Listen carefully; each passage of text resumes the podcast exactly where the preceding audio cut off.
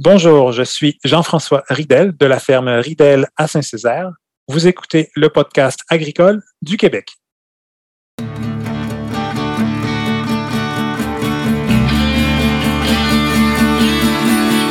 les podcasts agricoles à la vie, comme à l'école, on se parle de bricoles, de choses anticoles. On se parle de tracteurs, y'a les fans, puis les menteurs, on se lève de bonne humeur, puis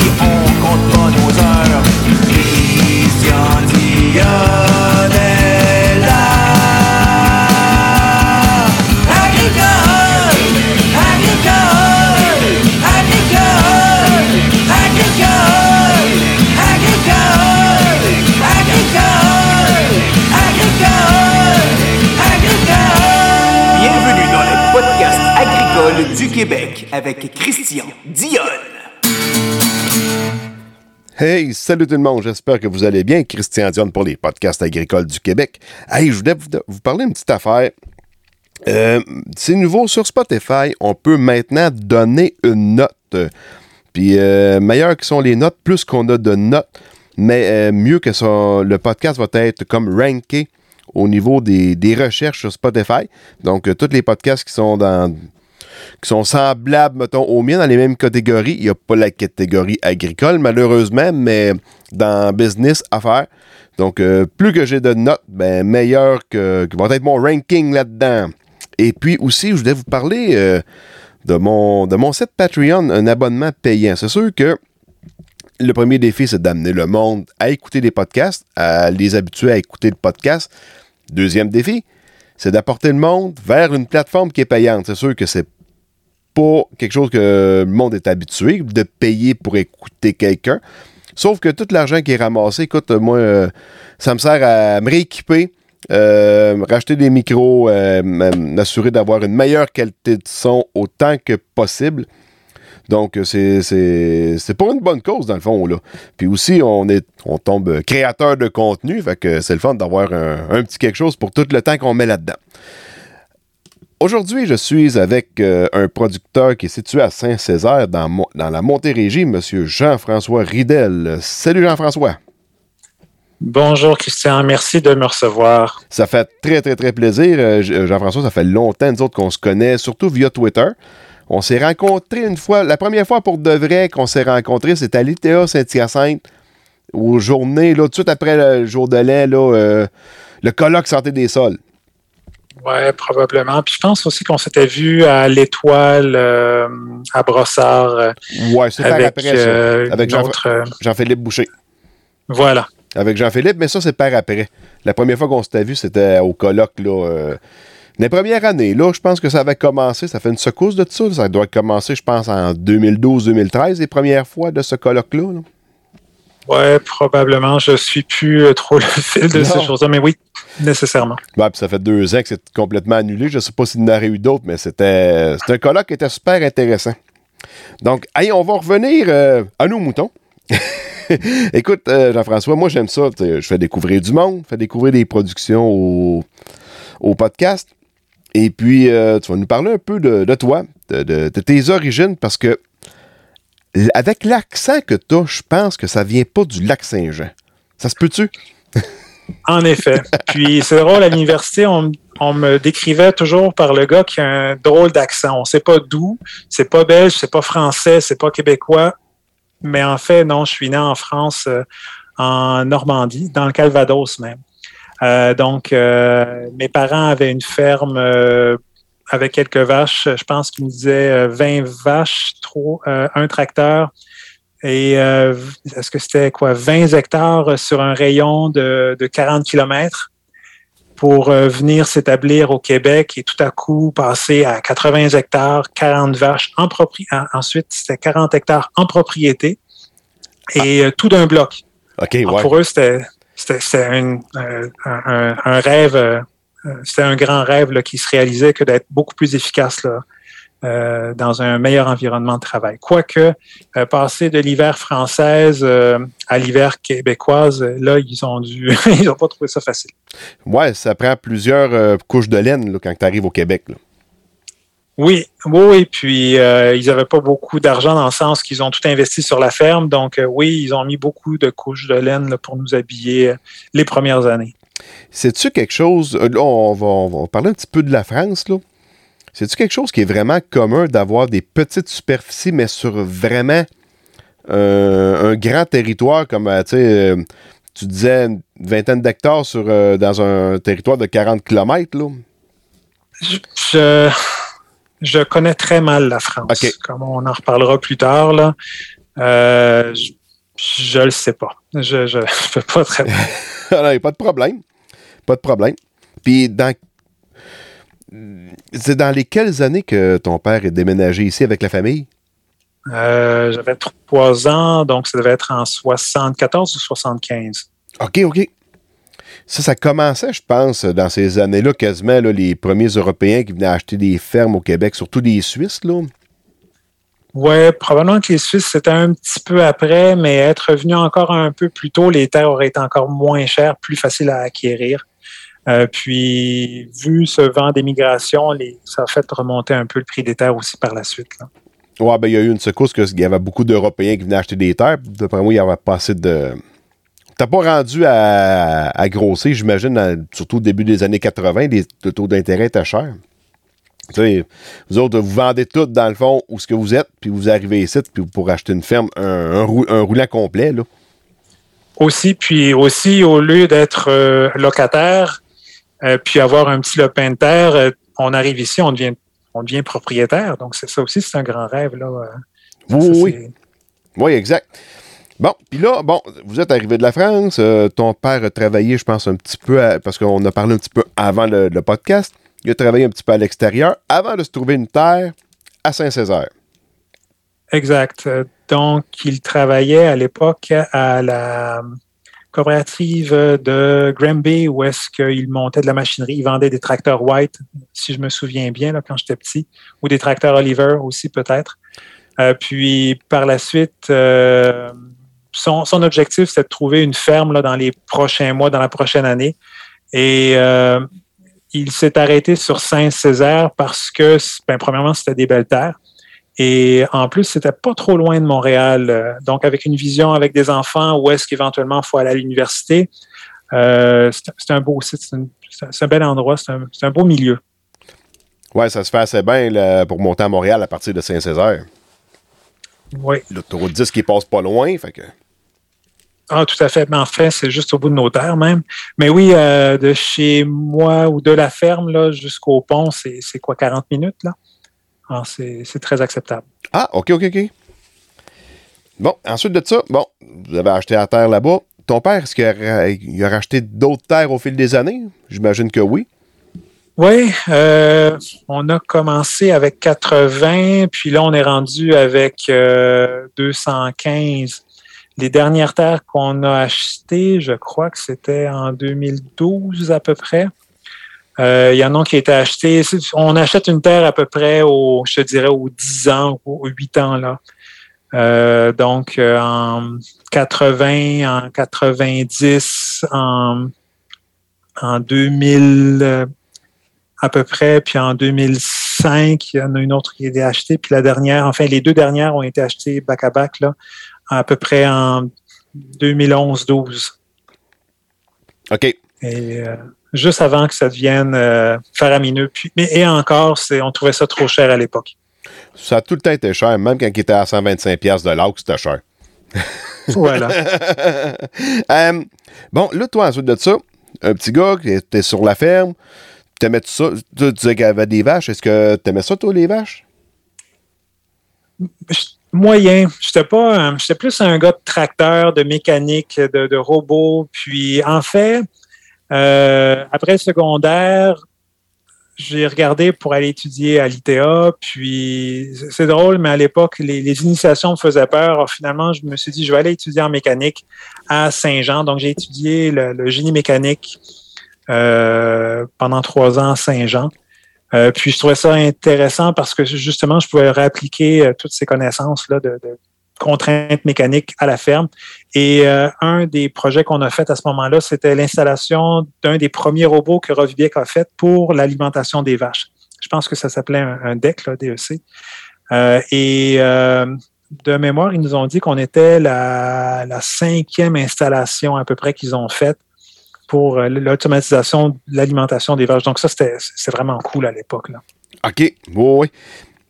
Puis bon, une fois que tu as fait tes études en génie, oh, tu étais à l'université après ça, euh, perfectionner tes, études, avoir des études encore plus supérieures? Ouais, si on veut. Euh, euh, un, des profs m'a dit écoute, continue, essaie, essaie d'aller à l'université, tu verras bien si tu aimes ça. Puis à l'université, ce que j'ai choisi comme formation, c'était ce qu'il y a plus versatile. Donc, au lieu de faire simplement de la mécanique ou de l'électronique ou de l'informatique, j'ai été vers l'automatisation parce que l'automatisation, c'est ça qui incluait justement de l'informatique, de l'électronique et de la mécanique, plus tout ce qui est d'automatisation, de système. Et pour ça, ça a vraiment été euh, très, très intéressant. Euh, puis, ouais, ça m'a permis de mieux comprendre tout ce qui est des, ordinateurs. Puis, ce que j'avais déjà appris en mécanique, ça a été simplement bonifié pour être encore plus euh, dans le détail. Puis, ça m'a permis de faire quelques projets là, par la suite à la ferme aussi. Oui, oui. Parce que c'est après ça que tu parce que tu as été aussi euh, au Japon pendant une secousse. C'est-tu bien longtemps oui. après tes études ou euh, c'est peu de temps après? C'est enfin un stage. Euh, à l'ETS, on avait trois stages à réaliser. Les deux premiers, je les ai faits comme fonctionnaire à Ottawa dans l'imprimerie qui imprimait, qui imprime les chèques fédéraux à, à Ottawa. Euh, donc, il y avait un système de sécurité. Il fallait comprendre comment tous les réseaux fonctionnaient, comment les, systèmes d'impression fonctionnaient. Euh, bon, ça, c'était pour mes deux premiers stages. Puis le dernier stage, je voulais aller à l'étranger. Et euh, ma mère aurait bien aimé que j'aille travailler chez John Deere. Moi, je regardais aussi vers la Suède. Puis à un moment donné, l'université ont fait des présentations sur une opportunité pour aller au Japon. Puis j'ai un de mes amis qui m'a un peu tiré le bras et on va aller voir ça, ça va être super le fun. Mais tu sais, le Japon, il, fait chaud, il pleut. Euh, c'est un langage impossible à apprendre et euh, on n'est pas pour aller se mettre les pieds là. Mais non, le copain était vraiment euh, décidé. Puis il me tire le bras, puis on a été voir le, directeur de stage en question, puis on regarde un peu les détails, puis il finit par nous demander notre moyenne à, à l'école. Fait que quand il a su ma moyenne, il m'a dit OK, toi, on t'envoie au Japon. fait que j'étais parti. Au Japon. Là, tu arrives là-dedans, tu es arrivé à Tokyo ou. Euh, ben, on est arrivé à Tokyo. Euh, C'était à l'intérieur d'un programme qui s'appelle le Coop Japan Program, où est-ce qu'on était encadré, où est-ce qu'on nous trouvait euh, une entreprise pour nous, euh, recevoir. Il y avait aussi de la formation pour apprendre le japonais. Donc, j'avais deux cours à l'université à apprendre en japonais, plus un mois d'immersion à Vancouver. Puis de Vancouver, on est allé euh, chacun dans notre coin. Moi, j'étais à Sapporo, euh, dans le nord, sur euh, l'île de l'Hokkaido, où est-ce qu'il y a d'ailleurs eu les premiers Jeux olympiques d'hiver du Japon. À Nagano? non, non, à Sapporo. Ah oui, ok, ok, ok. ok. Sapporo, c'est pas... La pas... bière. Une... Ok, c'est une marque de bière aussi. Ouais, mais avant ça, c'est une ville. Ouais, ouais, non, non, on s'entend, là. c'est comme Milwaukee. C'est une ville avant d'être une bière, là. Voilà. Puis avant d'être des perceuses, là. Tout à fait. ouais, puis des, des drills. c'est vrai. Euh, donc, euh, ouais, c'est ça. À Sapporo, j'ai travaillé dans des équipements de, d'acquisition de données sur des plateformes Windows et des plateformes Mac à l'époque. Donc ça, mais j'étais j'étais tellement piochon comme informaticien à l'époque. Donc, mais ça m'a permis de, me faire les dents. Puis, euh, écoute, mon japonais était tellement nul que c'était particulier là. Ça a été un grand effort, un, un grand euh, dépaysement. Je me souviens la première fois que j'ai acheté un, du dentifrice. Tu sais, tu arrives dans le magasin, la fille, elle comprend pas un mot anglais. Euh, puis là, tu as comme 50 sortes de, de, dentifrice, lequel qui est celui que j'ai de besoin? J'en ai mis une coupe sur le comptoir. J'ai dit, écoute, ben, j'ai dit, euh, j'essaie de pointer, là, brosser les dents, là, euh, en, faisant des signes. Puis euh, là, elle en a pris un dans la gang. Fait que je suis parti avec ça, puis je l'ai acheté. Mais c'est le genre de, challenge qu'il fallait faire pour se, se, sortir de sa zone de confort, puis réussir à, acheter sa bouffe à l'épicerie, à manger, à se rendre au bureau. Au bureau, il y avait des gens qui parlaient anglais, ça, ça pouvait aller. Mais euh, dans la vie de tous les jours, euh, se faire un nouveau réseau d'amis, ça aussi, ça a été un bel effort. Alors, euh, ouais, ça a été, euh, ça a été toute une, toute une aventure. Pendant, euh, je pense que j'y étais euh, 10 mois, 10, 10, 11 mois à peu près. Ah, tabarouette, OK. Puis j'espère que tu avais vraiment de la pâte à dents et non de l'antiflogistine là, pour te brosser les dents. Là. Ben exactement, c'est la question. Mais oui, c'était la porte à dents que j'ai j'ai eue. Là. Je pense que j'ai racheté la même plus tard, là, juste pour pas prendre de chance. Fait que là, un premier 10 mois au Japon, tu étais juste dans les villes, tu te promenais-tu en campagne ou tu restais vraiment sur un, un site en particulier, puis... Euh, à ce moment-là, on avait un bureau qui était peut-être à 10 minutes de marche de l'appartement. C'était à côté de l'université de l'Hokkaido. Éventuellement, la compagnie a déménagé, puis on, elle était arrivée dans un plus grand site. Euh, mais moi, j'étais en vélo, puis on, est, on avait le métro. Euh, Sapporo, c'est plus petit que Montréal comme ville. Hein? Donc, euh, il y avait comme trois lignes de métro, puis euh, c'est comme entouré de montagnes. Éventuellement, je me suis fait des amis euh, euh, d'Acadie, des Acadiennes. Alors, il y avait deux Acadiennes qui, qui enseignaient le français et l'anglais là-bas. J'ai fini, eux m'ont sorti un peu. On a été faire du ski euh, dans les montagnes avec les collègues au bureau aussi. On a été faire un peu de ski. Alors, c'est ça qui m'a permis de m'épanouir un peu euh, à travers tout ça. Puis, ah, même, j'ai trouvé une, Canadienne qui parlait français juste en avant, qui, habitait en, face de mon appartement. Ça, c'était bien amusant. Je me suis fait quelques amis euh, japonais, de japonais ou japonaises, peu importe, aussi. Et euh, ouais, ça a été, ça a été formateur. Là encore, c'était vraiment un environnement pour sortir de, de sa zone de confort. Les Japonais sont reconnus pour être extrêmement travaillants, travaillent 7 jours sur 7, des heures de fou. Quand tu faisais ton stage, fallait-tu que tu suives leur même beat à eux autres ou tu y allais à 40 heures semaine, mettons? Ah, je te dirais que on faisait, on était beaucoup d'heures au bureau, mais il faut comprendre qu'à la maison, l'appartement était, on peut pas appeler ça un appartement, on à peine si on peut appeler ça une chambre, là. Euh, un lit, puis un frigo, puis euh, c'est à peu près tout. Donc, en restant plus longtemps au bureau, on avait accès à l'Internet. Et ça, ça, ça, donnait un peu plus euh, de, vie, si je peux dire. Et euh, maintenant, est-ce qu'on travaille toutes ces heures? Non, mais en tant qu'agriculteur, on a tendance à quand même travailler euh, pour la peine. Mais je crois qu'on surfait beaucoup cette idée que les Japonais travaillent beaucoup, là, dans le sens que moi, j'avais un voisin de bureau qui prenait sa sieste là, à partir de, de 1h30 jusqu'à 3h. Il dormait, il ronflait dans son dans ce bureau. C'était comme, c'est ça? c'était, vraiment particulier. Puis, euh, même, plus tard, euh, j'ai eu des, collègues qui me disaient ah, on prend ça cool l'après-midi pour être sûr d'avoir du travail le soir puis faire du overtime pour payer la maison qui sont payés à 500 000. Là. Fait que, oui, il y en a qui travaillent fort, oui, il y en a qui, mettent beaucoup de temps, mais il faut quand même relativiser les choses. Et euh, le travail, c'est aussi un milieu de vie dans le sens où euh, il y en a qui veulent pas trop rentrer trop vite à la maison non plus. Euh, puis ils sont bien avec les chums, ils vont prendre une bière. La madame, elle est contente à la maison, elle fait ses affaires euh, avec, euh, avec ses autres copines aussi, puis les enfants. Fait que là, tu as eu ton stage de 10 mois. On parle de quelles années à peu près? Ça, c'est euh, Windows 95, euh, 96. OK, ça fait une petite secousse, là.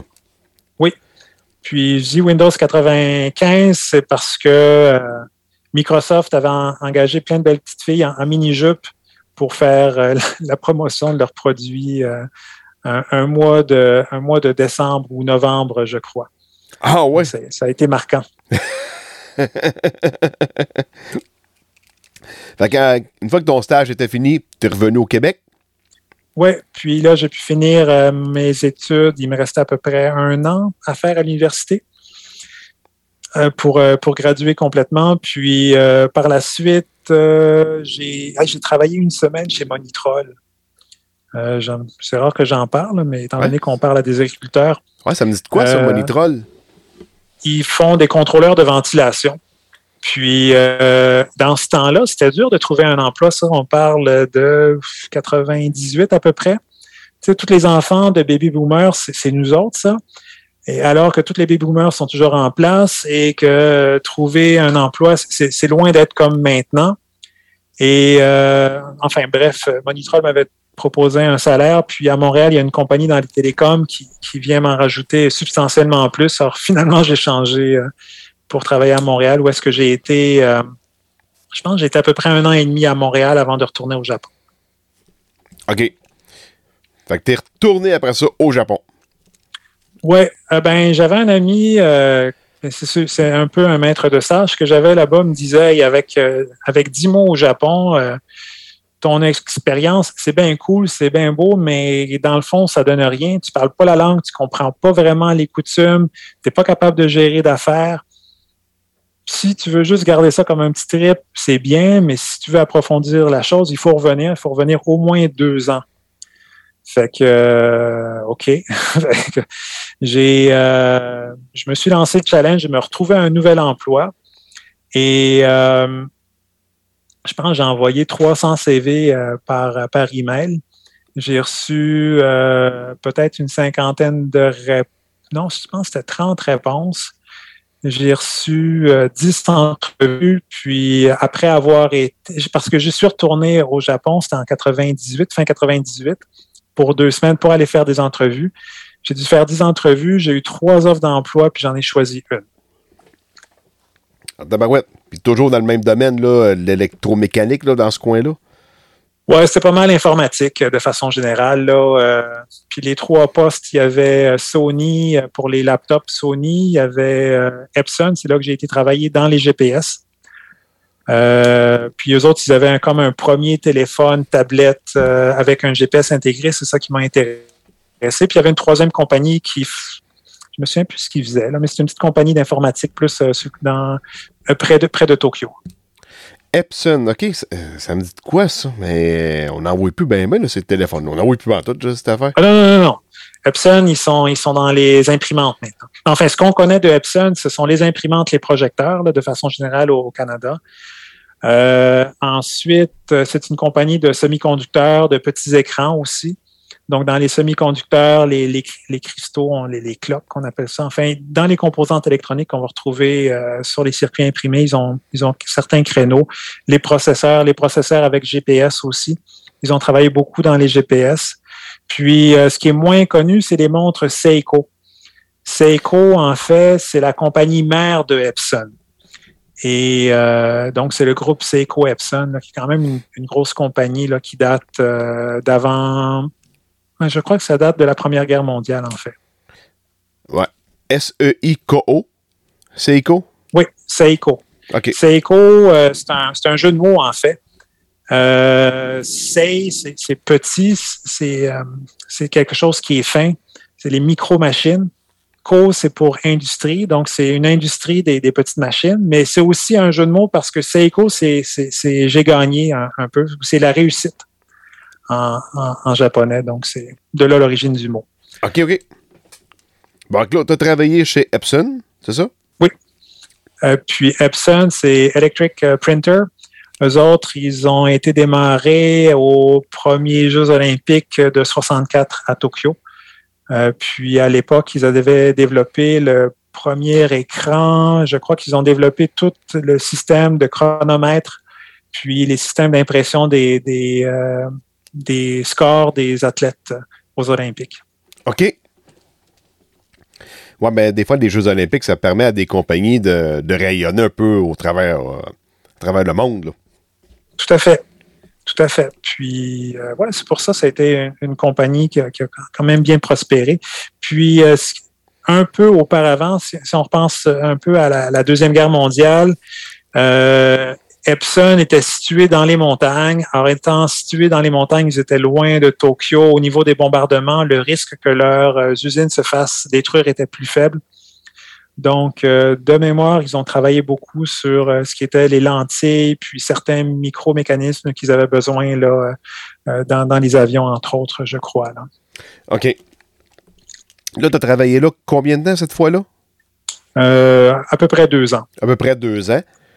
Fait que tu revenais au Québec de temps en temps, genre pour Noël, des affaires de même? Je crois que je suis rentré, oui. Moi, je pense que je suis rentré une fois là, après un an. Là. Oui, j'arrive j'arrive plus trop à m'en rappeler parce que je suis rentré plusieurs fois sur parce que par la suite je suis resté plus longtemps. En fait, la, la blague c'est que j'ai dit à mes parents que je partais pour deux ans. Euh, pour mon deuxième voyage. Puis finalement, le 2 s'est transformé en 3, puis en 4, puis en 5. Puis finalement, je suis resté, des deux ans, je suis resté 9 ans. Donc, euh, au total, ça m'a fait 10 ans euh, passer au Japon. Fait que là, j'imagine qu'après 10 ans, tu étais capable de commander plus qu'un trio. Tu pouvais demander un, extra avec ton trio au, Big Mac au McDonald's. Là. Oui, oui, oui. Ben, en fait, la, la, blague, euh, un des derniers voyages que j'ai fait en taxi au, Japon, je m'en allais voir la compagnie euh, Pioneer, non pas les semences, mais les, euh, les systèmes de son, là, les télévisions. Ouais, les radios Pioneer, là, ouais, ouais. Je dis au chauffeur de taxi, excuse, il faut que j'aille me chercher une bouteille d'eau. Peux-tu t'arrêter au dépanneur à côté? Puis, euh, il m'a pas vu rentrer, il m'a pas vu sortir du taxi, mais c'est quand il m'a vu re-rentrer dans le taxi, c'est là qu'il s'est aperçu que j'étais blanc. Fait qu'il a fait le saut. Ah, il pensait que c'était un blanc-bec qui embarquait pour, lui, pour voler la place de son client. Ça veut dire que tu parlais, tu n'avais pas beaucoup d'accent dans le fond, là. Pas tellement. Je, fais des erreurs de grammaire, puis manque du vocabulaire. Mon écriture est, très mauvaise, là. Mais en frais d'accent, je me défends bien. Puis, euh, je dirais qu'à partir du français, avec nos connaissances euh, d'anglais, notre qualité de prononciation du japonais peut être très bonne. À quelques exceptions près, là, on peut être très, très bon en prononciation. Ah oui, OK. Puis, tu sais, pour l'écriture, c'est comme des, des, des, petits dessins, les autres, qui font. Oui, ben il y a trois alphabets en tout. Euh, donc, il y en a deux. Il y en a une qui est l'alphabet qu'on pourrait appeler, en, bon québécois, on va appeler ça des chimes c'est un peu pour euh, faire les. Euh, tu sais, à la fin d'un verbe, tu as le ER, tu as toutes les, conjugaisons de verbes. Là. Euh, donc, ce sont des, alphabets phonétiques. Ensuite, un autre alphabet phonétique qui sont pour les mots étrangers. Là encore, on est dans le phonétique. Puis la troisième alphabet qui sont vraiment des dessins, qu'on appelle des kanji ou les caractères chinois. OK. Parce Puis, on peut en parler plus. Là. Disons, euh, il y a à peu près, euh, en japonais, il y a 2000 caractères à apprendre pour atteindre l'équivalent de son secondaire 5. Pour ma part, j'ai comme euh, stallé dans les 500 caractères. Là. en lecture, pas en écriture, mais en lecture. OK, puis c'est. Mettons, quand tu vois, je c'est comme une maison avec quatre toits, là. Un, mot des fois en japonais. C'est-tu difficile à lire ou, tu sais, quand tu vois ton dessin, il faut-tu que tu y ailles comme ligne par ligne? comment ça marche, lire ça? Ah, ben, si on prend un texte normal sur un ordinateur, c'est de façon générale, c'est décrit de la même manière que nous. Euh, au niveau d'un caractère en soi, les caractères sont composés par des radicaux. Il y a à peu près 200 euh, radicaux. Euh, puis un radical, ça peut être avec une signification d'un brin d'herbe, ça peut être une bouche, une montagne. Puis ils ont des formes d'écriture rapetissées pour pogner quelques radicaux ensemble, puis un radical va avoir une signification, un peu comme une racine latine. Euh, puis un des, des, challenges du japonais, c'est que le même caractère peut se prononcer de différentes manières. Donc, si on prend en français la racine latine ou la racine euh, grecque, je crois, un même objet peut se dire de deux façons différentes. Euh, J'aurais essayé de trouver un, mot qu'on peut, euh, qu'on peut penser en français, euh, disons Honda. Honda, Hon, c'est des racines ou c'est l'origine, puis Da, c'est un, une rizière. puis si on prend Toyota, Toyota, la partie Ta, euh, c'est le même caractère, mais il ne se prononce pas tout à fait pareil. Là encore, euh, c'est une, une rizière. Puis dans le cas de Toyota, de mémoire, c'est euh, pas glorieuse, mais très, très prospère. Ça veut dire une, une, rizière qui est, qui est, très prospère, contrairement à Honda, qui est une rizière. C'est l'origine de la rizière. OK, mais Toyota, l'origine, c'était Toyoda la, la- la famille Toyota, mais je pense qu'ils ont, ils ont tout changé. Je pense qu'ils n'ont pas changé de nom, que ce soit comme plus vendeur. Ou peut-être que ça. Euh, C'était une histoire qu'il y avait l'autre division de la famille qui faisait de l'équipement agricole puis ne voulait pas être associé aux équipements. Je Il ne sais plus il si agricole ou ils, avaient autre chose à côté. Il était dans le textile. Ah, des machines à coudre. Il était dans le textile, ouais, c'est ça. Puis ils voulaient séparer les deux entités dans, dans ce sens-là, en effet. Là. Bon, puis euh, les chiffres. Moi, j'ai déjà entendu parler que en japonais, mettons, tu veux dire 212. De la manière qu'ils vont dire 212, c'est 2, 10, 2. C'est ça? Judy. Euh, oui, ben enfin, 210. Mais enfin, ça, c'est facile. Ce qui est, ce qui est tough en japonais, c'est 10 000. OK? Euh, parce que 10 000, c'est un, c'est un, c'est comme un chiffre comme nous qui est comme 1000. Tu sais, nous autres, on, va couper à 1000. À partir de 1000, tu as 1100 ou euh, 2000, euh, 3000 ou jusqu'à 1 million. Fait qu'on y va par 3 zéros. En japonais, c'est par 4 zéros. En japonais puis en chinois, si j'ai bien compris. Et c'est là que ça commence à être tough, je te dirais. Euh, parce que quand tu vois un chiffre, là, si tu as, mettons, euh, 100 000, OK, si tu veux con- convertir 100 000 en japonais, c'est plus 100 000, c'est 20 fois 10 000. OK? Euh, puis si tu as 1 million, ben 1 million, c'est 100 fois 10 000, puis euh, 10 millions, que je c'est ça, c'est c'est 1000 fois, euh, c'est ça, 1000 fois 10 000, tu vois, puis rien que ça, c'est ah, c'est là que c'est tough. Puis là, toi, tu parles encore euh, japonais assez couramment aussi, je pense qu'à maison. Oui, oui, en effet, avec ma femme. Euh, ma femme a, eu, a été excellente. Elle est d'origine chinoise, en fait, là, juste pour complexifier tout. Là. Elle est d'origine chinoise, mais son japonais est, quand- est, est excellent. Donc, euh, elle a de la difficulté à apprendre le français et, et l'anglais. Il faut croire que euh, les gens ici prennent pas assez de temps pour bien parler le français à nos immigrants. Et même moi, le premier, sauf qu'en tant que à la maison, des fois, tu veux juste communiquer, là, fait que euh, communiquer, c'est en japonais que ça se passe. Puis tes enfants, eux autres, sont complètement fluents, j'imagine, français puis euh, japonais? Ben, j'ai juste un fils, puis ma femme parle en chinois avec mon fils. Fait qu'à table, on a les trois langues. là. Moi, je parle en français à mon fils, ma femme parle euh, en chinois à mon fils, puis moi, je parle en japonais avec ma femme. Ah, si bon!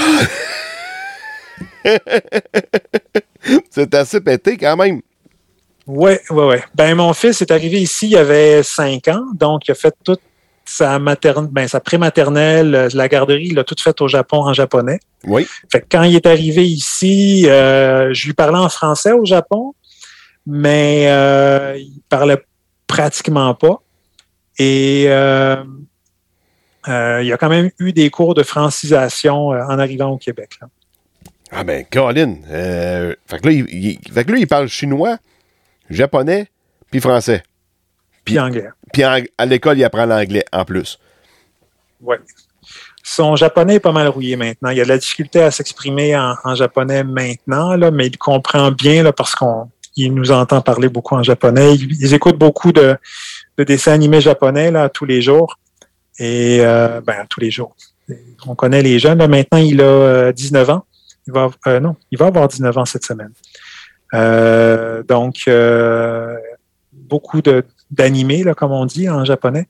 Et ça, ça doit lui garder un peu l'oreille. Mais parler, là, faut, faudrait qu'on le renvoie passer quelque temps au Japon. OK. Peut-être qu'il va suivre les traces de son père puis qu'il va aller passer euh, deux ans, trois ans, quatre ans là-bas, là. Ouais, hein, ça fait mal au cœur d'entendre ça, savoir que Fiston va, va s'éloigner. Mais oui, en quelque part, oui. Là, puis même, même si c'est en Chine, là, euh, je, je sais pas, ce sera à lui de décider. Euh, les, les deux, les deux figures sont, sont très intéressantes, là, autant la Chine que, que le Japon. là.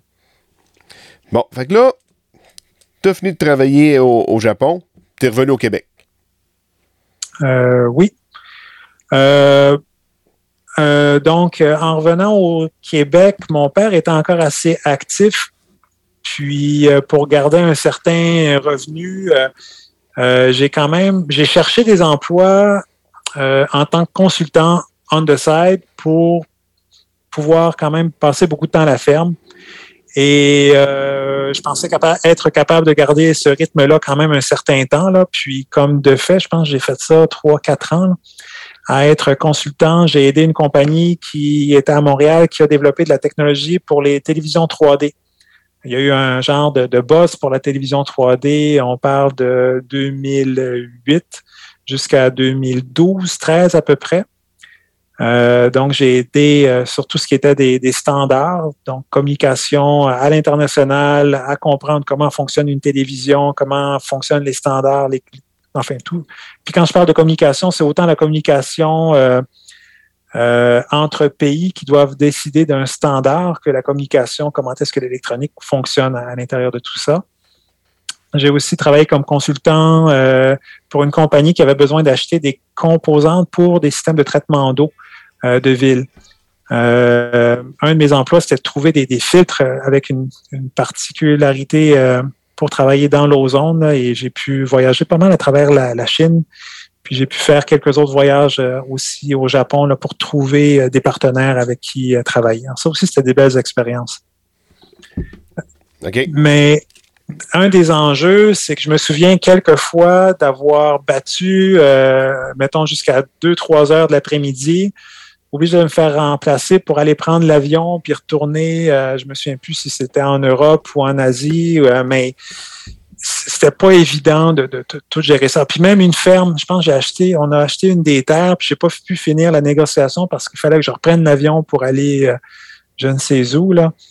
alors de fil en aiguille, c'est plus difficile de donner du temps euh, le temps juste à la ferme, parce que le travail à la ferme, ça reste que c'est un peu comme la chasse. Quand c'est le temps de tirer, il faut que tu sois là, puis c'est pas quelqu'un d'autre qui peut le faire à ta place. Oui, Ouais, c'est ça. Fait que là, dans le fond, après ça, tu as décidé de plus délaisser ta job de consultant pour revenir sur la ferme à ton plein. J'imagine que ton père était comme mûr pour la retraite, tout ça en même temps. Aussi. Puis les compagnies que, j'ai été, manque de chance, elles n'ont pas réussi à être pérennes dans le temps. Là. Il y a eu euh, enfin, pour différentes raisons. Donc, ça, ça a aussi facilité euh, la décision. Donc, euh, oui, puis depuis, euh, j'ai simplement focusé mon temps sur la ferme. Puis, on, on le temps qui me reste, ben, c'est là que je m'amuse à importer différents produits ou chercher des produits qui peuvent répondre aussi à, notre, à notre ferme en premier lieu, puis éventuellement les, les revendre. Fait que là, tu es revenu sur la ferme officiellement à temps plein à partir de quelle année? Hein, bonne question. je te dirais 2014. OK. 13, 14. Je m'en souviens plus. Parce que c'est quand même très progressif. Autant les en, 2008-9, euh, peut-être que je passais euh, le tiers de mon temps à la ferme, puis c'est passé aux deux tiers, puis probablement que oui, rendu en, en 2013, c'était 95% de mon temps, là, puis voilà. Et puis, euh, là, aujourd'hui, bon, c'est toi qui run la ferme. Tu es président du club Action Billon. Mais avant que tu arrives sur la ferme, ton père, il était-tu déjà dans la culture sur Billon? Ou c'est toi qui, qui amené ça? Ah non, non. J'ai euh, mon père est quand même un innovateur. Puis en parlant d'innovation, je pense qu'il faut souligner le fait qu'il était un des premiers agriculteurs en France à avoir développé le maïs. Ici, on était dans les premiers à avoir euh, le robot. Euh, il a été euh, dans les premiers à essayer de faire du semi-direct. Il a été assez tôt à faire du travail réduit dans les sols. Pas nécessairement qu'il a, qu'il l'a bien fait. Néanmoins, il a toujours essayé différentes choses. Là. puis moi, c'est par mon voisinage. Là, on a des gens à, Saint-Jean-Baptiste qui sont de, fiers producteurs sur, sur Billon qui nous ont suivi là, pour nous aider à faire une transition tranquille vers, vers le bion. OK. Puis là, euh, je sais que tu fais du contrôle de, du contrôle de trafic contrôlé, avec euh, surtout avec les GPS, ça aide parce que tu as créé sur un tracteur qui est vraiment spreadé 120 pouces, mais comme des supports pour euh, retenir des essieux, si on veut. Oui, oui, oui. Bien, à l'origine de cette histoire-là, c'est que euh, ben, on, voulait acheter un tracteur euh, pour faire du, du, contrôle trafic. En fait, mon père m'avait même parlé d'un, conférencier qu'il avait entendu. Je pense que c'était un, un monsieur, ah, j'ai oublié, enfin, des États-Unis qui faisait du contrôle trafic. Et euh, enfin, mon père me poussait, il faut faire ça, il faut faire ça. Fait que dans cette réflexion-là, on s'est dit, ça va prendre un nouveau tracteur. Le tracteur que j'ai fini par choisir, on me l'a vendu à 120 pouces, mais on me l'a livré à, 100 pouces. En me disant, tu le mets plus large, là, ça se peut qu'il ne soit pas garanti longtemps. Au pelaille. euh, puis, puis, puis, ben, écoute, on achète un tracteur euh, 100 quelques mille, puis euh, pour faire une job, puis là, tu t'aperçois qu'il ne sera peut-être pas capable. Puis si on veut vraiment être capable de faire la job, c'est plus 100, euh, c'est quoi? C'est un 140 chevaux. C'est plutôt 200, euh, 220 chevaux que ça prend pour avoir euh, un essieu arrière avec la pleine capacité à 120 pouces, puis lever, mettons, 4 tonnes sur le, hitch 3 points. Là. Alors, ça change la game. Là. C'est comme un 100 000 de piastres à mettre au bout du tracteur qu'on avait déjà. pour tirer une arroseuse, ça n'a pas de bon sens. Pour tirer un planteur 8 rangs, ça n'a juste pas de bon sens. Donc, euh, ben, j'ai pris le temps de réétudier ça, puis de voir, euh, si on mettrait une coupe d'appui, de, de, là, sur les essieux, il y a de la place en masse pour faire ça. Il y a moyen de patenter en affaire. Puis, euh, à force de, de penser, réfléchir, euh, ben, j'ai fait les dessins, puis j'étais justement encore dans la télévision 3D. Je travaillais avec un ami qui faisait des brevets puis j'avais encore jamais vraiment écrit de brevet pour moi. Or, euh, à l'intérieur de ce projet-là, on en a profité pour écrire le brevet. Fait que j'ai écrit un brevet. C'était mon premier brevet, mon seul brevet que j'ai écrit euh, sur, euh, sur ce renfort-là de un. Puis de deux, j'avais un autre ami au niveau des, des, des, systèmes de traitement d'eau qui était super bon dans la modélisation 3D et des contraintes de métal. Euh, fait qu'avec lui, on a fait euh, ce qu'on appelle l'analyse des éléments finis. Donc, on a mis, on a dessiné dans l'ordinateur toute la cuisse du tracteur avec le renfort, puis on a mis les contraintes pour voir comment est-ce que ça allait tordre, puis où est-ce qu'il allait manquer de métal, puis qu'est-ce que je pouvais changer dans mon dans mon design pour euh, arriver à mes fins en fonction des forces appliquées pour le tracteur. Fait que ça, ça a été un, un sacré beau projet d'ingénierie où est-ce que j'ai finalement utilisé mes connaissances que j'avais appris à l'université. Bon, mais ça, ça, a pris du temps, ça a fini par servir. Oui, oui, oui. Puis euh, on en apprend des choses à l'université, mais on se dit que ça ne va jamais servir, puis tranquillement. Euh, euh, ouais. Puis tiens, dans mes derniers projets, je ne sais pas si tu l'as vu, j'ai affiché quelque chose pour le contrôle de la ventilation des silos. je prends un, genre de petit contrôleur, ça coûte 150 puis ça se programme, ça peut être branché sur l'Internet. Euh, ben, si, vous, si tu connais Agrilog, euh, ils ont des boîtes de contrôle pour euh, activer, désactiver les ventilateurs en fonction de l'humidité et tout ça. C'est quand même des équipements qui sont... Euh, c'est excellent ce qu'ils font, c'est très bien fait, mais je trouve que c'est quand même un peu cher là, pour ce que j'ai à faire. Puis, ben, je me suis dit que ce serait le fun de, de le programmer moi-même. Fait que là où est-ce que j'ai eu à ressortir des livres, c'était de comprendre euh, la, la, thermodynamique du grain. ça, c'était un grand challenge. Moi, ben, je équipé à Grilog. Moi, j'ai le gros système, le, le Silog, comme la première année qui avait sorti son, nouveau Silog, si on veut. Là. Ben, tu sais, j'avais déjà. La, subvention était déjà euh, approuvée. Fait que, euh, non, c'est un système que j'adore, par exemple, pour contrôler. Quand arrive l'hiver, il faut que tu refroidisses ton grain. Puis pour réchauffer le grain, euh, bon, quand la température commence à se réchauffer, tu y vas graduellement. Fait que le système, il le fait tout seul. Puis moi, quand c'est le temps de réchauffer le grain, je suis pas ici. Je suis à cabane à sucre, moi. Je suis occupé. Fait que euh, le, système, il gère tout ça à ma place. Fait que non, ça, c'est. C'est vraiment une petite merveille, là, le, système Agrilog. Puis je suis sûr que ce que tu veux faire, ça va sûrement faire la job, là, mais c'est. La ventilation, c'est vraiment quelque chose qui était, je te dirais, de un méconnu, puis de deux négligé. Oui, euh, le, côté négligé, je, suis d'accord avec toi. Puis, euh, non, c'est important, puis c'est facile de sursécher un grain où euh, c'est pas facile de réhumidifier un grain. Il y a beaucoup de la mathématique qui est derrière ça, elle est tough. Elle est vraiment tough. Puis c'est ça, j'ai creusé tous mes livres de thermodynamique là, pour euh, m'y remettre un peu dedans. Là, puis c'est c'est de la grosse mathématique. Oui, c'est pas, c'est pas évident. Puis là, bon, sur la ferme, tu fais du billon. T'es... On t'a vu une couple de fois euh, dans des reportages, puis pense même à la semaine verte. Euh, parler un peu de la santé des sols. Oui, oui, c'est mal. tellement c'est important. de ça, là. Euh, écoute, Puis même Je que ton garage qu'il- a servi de lieu de tournage pour la semaine verte, justement, avec un reportage avec euh, Louis Robert. Oui, oui, oui. Euh, ben, c'est tout du monde super intéressant. Là. Louis aussi, c'est le fun de, de- comment je peux dire, de débattre avec lui. On n'a pas besoin d'être nécessairement d'accord à 100% avec tout ce qu'il dit. Néanmoins, ça, ça nous fait, euh, ça nous fait grandir dans notre réflexion. Euh, oui, la santé des sols, c'est tellement important. Puis même, j'aimerais revenir un peu plus, euh, en arrière. Quel a été mon, voyage le plus marquant? C'est avec Odette Ménard. Odette Ménard, à un moment donné, je ne sais plus comment ça s'est fait, mais grosso modo, on a été voir la ferme euh, de David Brent en Ohio. Puis puis c'était avec l'équipe de semi-direct. Et euh, de voir la ferme de ce monsieur-là qui était en semi-direct depuis 50 ans.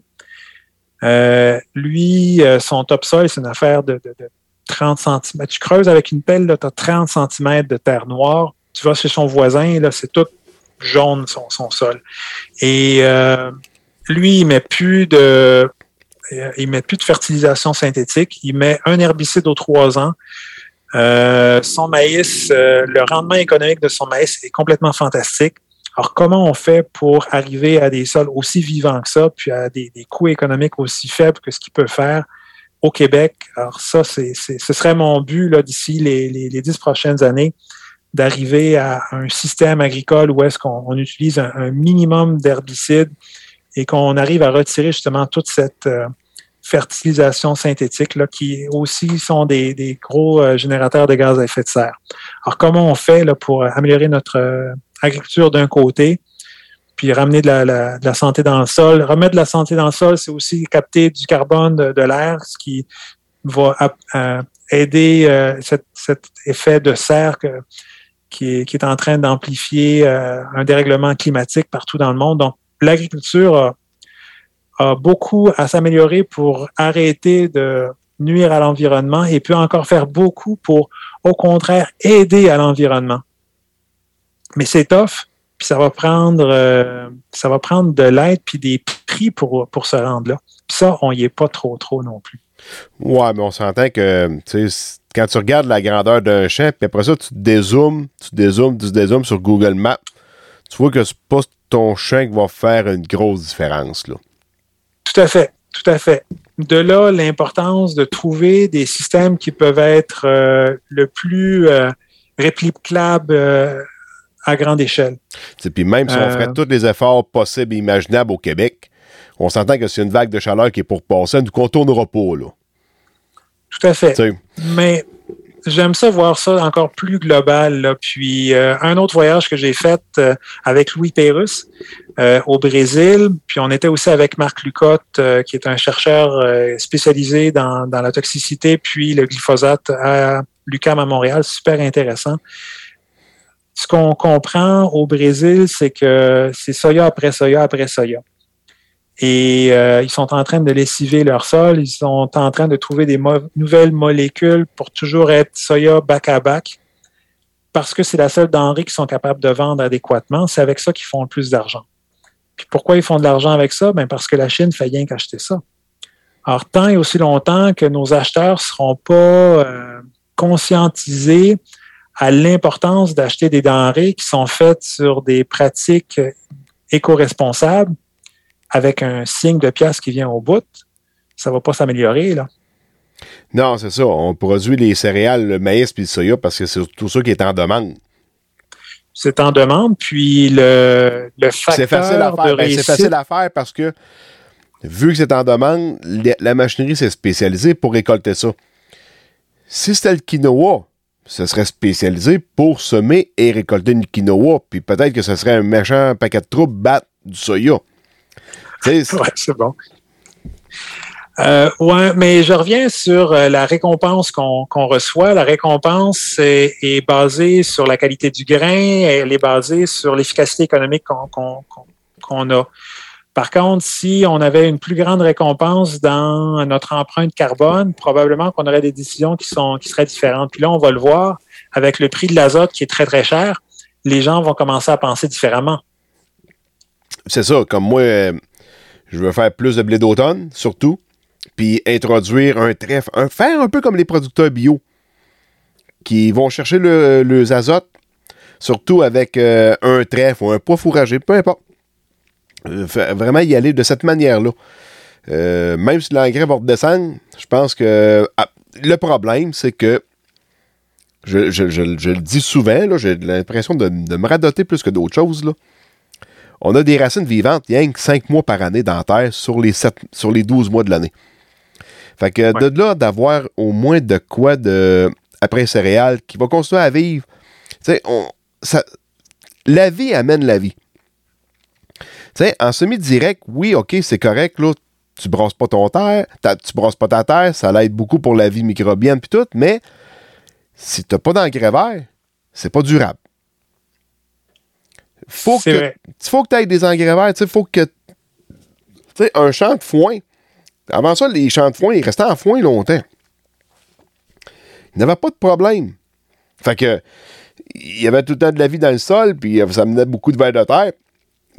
Dans le temps, on s'entend qu'on n'était pas équipé pour faire du semi-direct. Il fallait labourer, parce que toutes les tra- la machinerie était petite.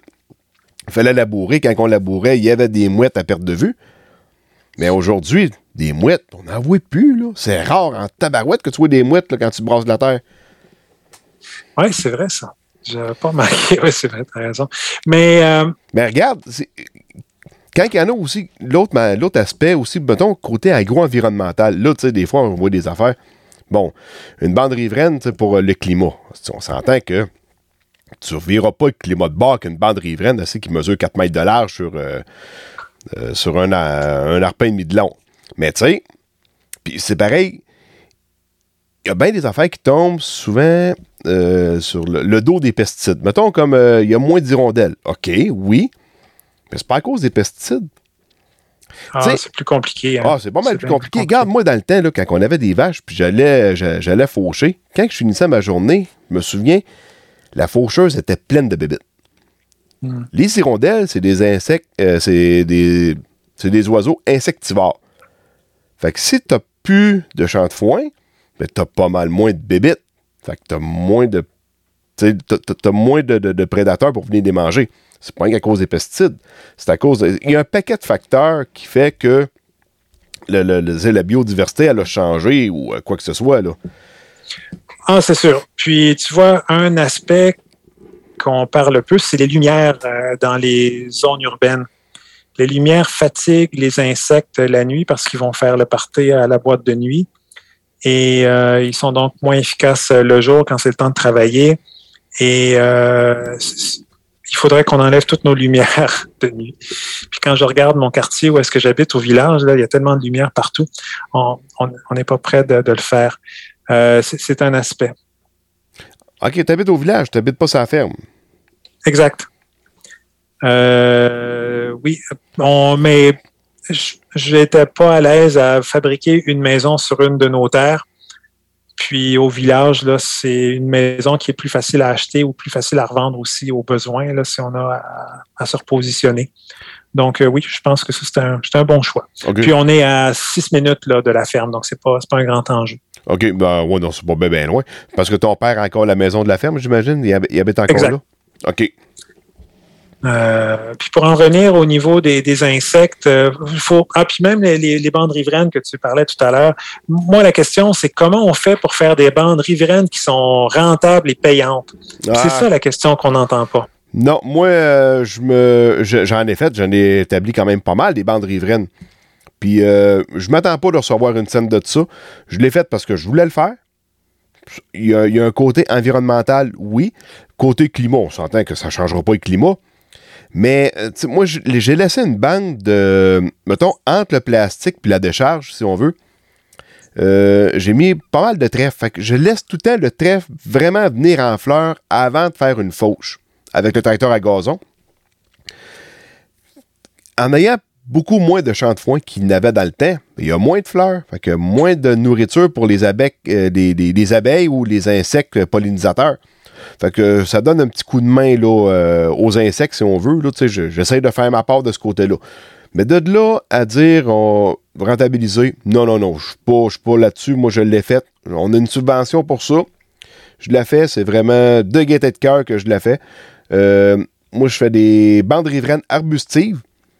Puis ça donne que mes décharges sont sur mes bouts de champ, pas loin du centre. En plus, le centre, moi, mes centres sont jamais beaux. Fait que euh, même que j'en. S'il y en aurait moins grand de sommet, c'est pas tellement grave, là. Hmm. Puis vu que je fais des arbustes, ben les arbustes, eux autres, ils viennent en fleurs, il y en a qui viennent en fruits. Euh, là, ils commencent à avoir des gins aromatisés avec le fruit qui s'appelle euh, l'aronia. Puis ça vient d'un arbuste, l'aronie noire. Euh, Peut-être que je pourrais récolter quelques fruits puis faire une quelques piastres, mais pas c'est vraiment pas là-dessus que je mise. Là. euh. Puis aussi, côté biodiversité, on en revient. L'année passée, je marchais une bande riveraine. Puis, euh, à un moment donné, j'ai vu un oiseau qui, a, qui est parti à la course, mais vraiment, je l'ai vu parce que tu l'entends pas. Puis je pense, je suis pas certain, je pense que c'était la femelle du goglu des prés. Je l'ai déjà vu dans le champ. Ça sauve, ça fait vraiment pas de bruit. Puis cette bande riveraine-là, ça donne que c'est pas du trèfle, mais c'est vraiment plus de la graminée qui pousse dedans. Donc, s'il y a de la graminée un peu plus clairsemée, ils ont de la place à faire, un nid. Ils ont de la place, puis l'herbe est longue pour qu'ils puissent se camoufler aussi en même temps. Donc, euh, euh, ça, donne. Elle peut faire, elle peut couver ses œufs, elle peut les nourrir en étant protégée des, des herbes longues chaque bord. Tu sais, dans le temps, là, on faisait jamais une la coupe de foin quasiment avant Saint-Jean-Baptiste. Fait que les oiseaux migrateurs, il y avait le temps de faire le nid dans le foin, de, de, que, puis que les petits puissent euh, se sortir du champ avant que la faucheuse arrive la première fois. Là, à cette heure, Ouais. la faucheuse, elle rentre dans, le- de bonne heure dans le champ parce qu'il ne faut pas que la, faut pas que la luzerne vienne en fleurs. Hmm. OK. Mais je reviens quand même fondamentalement, que ce soit euh, les, les bandes riveraines euh, rentables, euh, comment on fait pour les rendre rentables pour que tout le monde veuille en faire? Je sais pas si tu vois ce que je veux dire. Ouais, Parce que si toi puis moi on en fait puis que c'est pas rentable, ok, c'est pas grave, c'est c'est le fond, on a fait notre part, mais en bout de ligne, ça fera pas la différence. Pour que ça fasse une différence, il faudrait que tout le monde en fasse, puis pour que tout le monde en fasse, c'est que ça va être rentable. Alors, qu'est-ce qu'on a besoin de mettre dans la sauce pour que ça devienne rentable? Là, on a une subvention pour établir la bande riveraine. Mais il me semble qu'il y avait eu des annonces qui étaient faites il n'y a pas tellement longtemps que ceux qui ont fait des bandes riveraines, il y aurait une paye à tous les ans, mettons, pour euh, la garder. Il me semble que j'ai parlé avec quelqu'un de tout ça, puis il m'a dit Ouais, quand ils ont vu. Ah, c'est ça, oui. Quand ils ont vu le prix du soya, puis que ça coûtait, ils, sont mis comme, ils ont commencé à rejouer du crayon, puis voir comment est-ce qu'ils pourraient payer moins, parce que ça, ils commençaient à trouver que ça coûtait pas mal cher. Euh, ça reste que de la subvention, pour moi, fondamentalement, c'est du BS. Oui. oui. Puis, euh, comment on fait pour avoir une agriculture sans subvention, sans, sans BS, pour que ce soit rentable? Je, je crois que c'est- là qu'il faut, faut qu'on réfléchisse. Puis, regarde, je te dis ça, là, c'est la- la grande philosophie, là. Puis, en bout de ligne, on n'y arrive pas parce que euh, les commerces internationaux est bâti d'une manière que euh, les grandes entreprises veulent avoir des denrées à pas cher. Fait que pour réussir à survivre à travers ça, finalement, ça prend des subventions, mais que ce sont des subventions cachées, parce que sinon, en tout cas, je ne sais pas si tu connais toute cette poutine-là, là, mais euh, maintenant, euh, les gouvernements sont capables de rétribuer pour des services environnementaux. Et euh, au dernier congrès de l'UPA, euh, euh, en décembre dernier, je crois, on avait justement euh, la présidente de l'équivalent de l'UPA de, de la France qui était bien fière de nous dire qu'il recevait quelque chose comme 375 dollars par année par hectare pour, pour faire de l'agro-environnement. Je sais pas Euh. si tu as suivi la série à Amazon Prime, à Prime Video, je veux dire, Clarkson Farms. Jérémy Ah, Clarkson qui, a, qui a une émission qui s'appelle Top Gear. Puis euh, lui, il s'est acheté une ferme, puis là, son, son gérant de ferme, il a pris sa retraite, puis il a décidé de cultiver. De cultiver lui-même les terres. Mais il y avait des terres qui étaient obligées de laisser comme en, en fleurs. Il était subventionné pour ça. Il laisse des champs en fleurs pour les insectes pollinisateurs. En Angleterre, ils ont des programmes pour ça. Oui, mais ça reste que c'est de l'argent du gouvernement. Oui, c'est vrai. Le gouvernement, il est supposé payer les professeurs, les médecins, les routes, l'armée.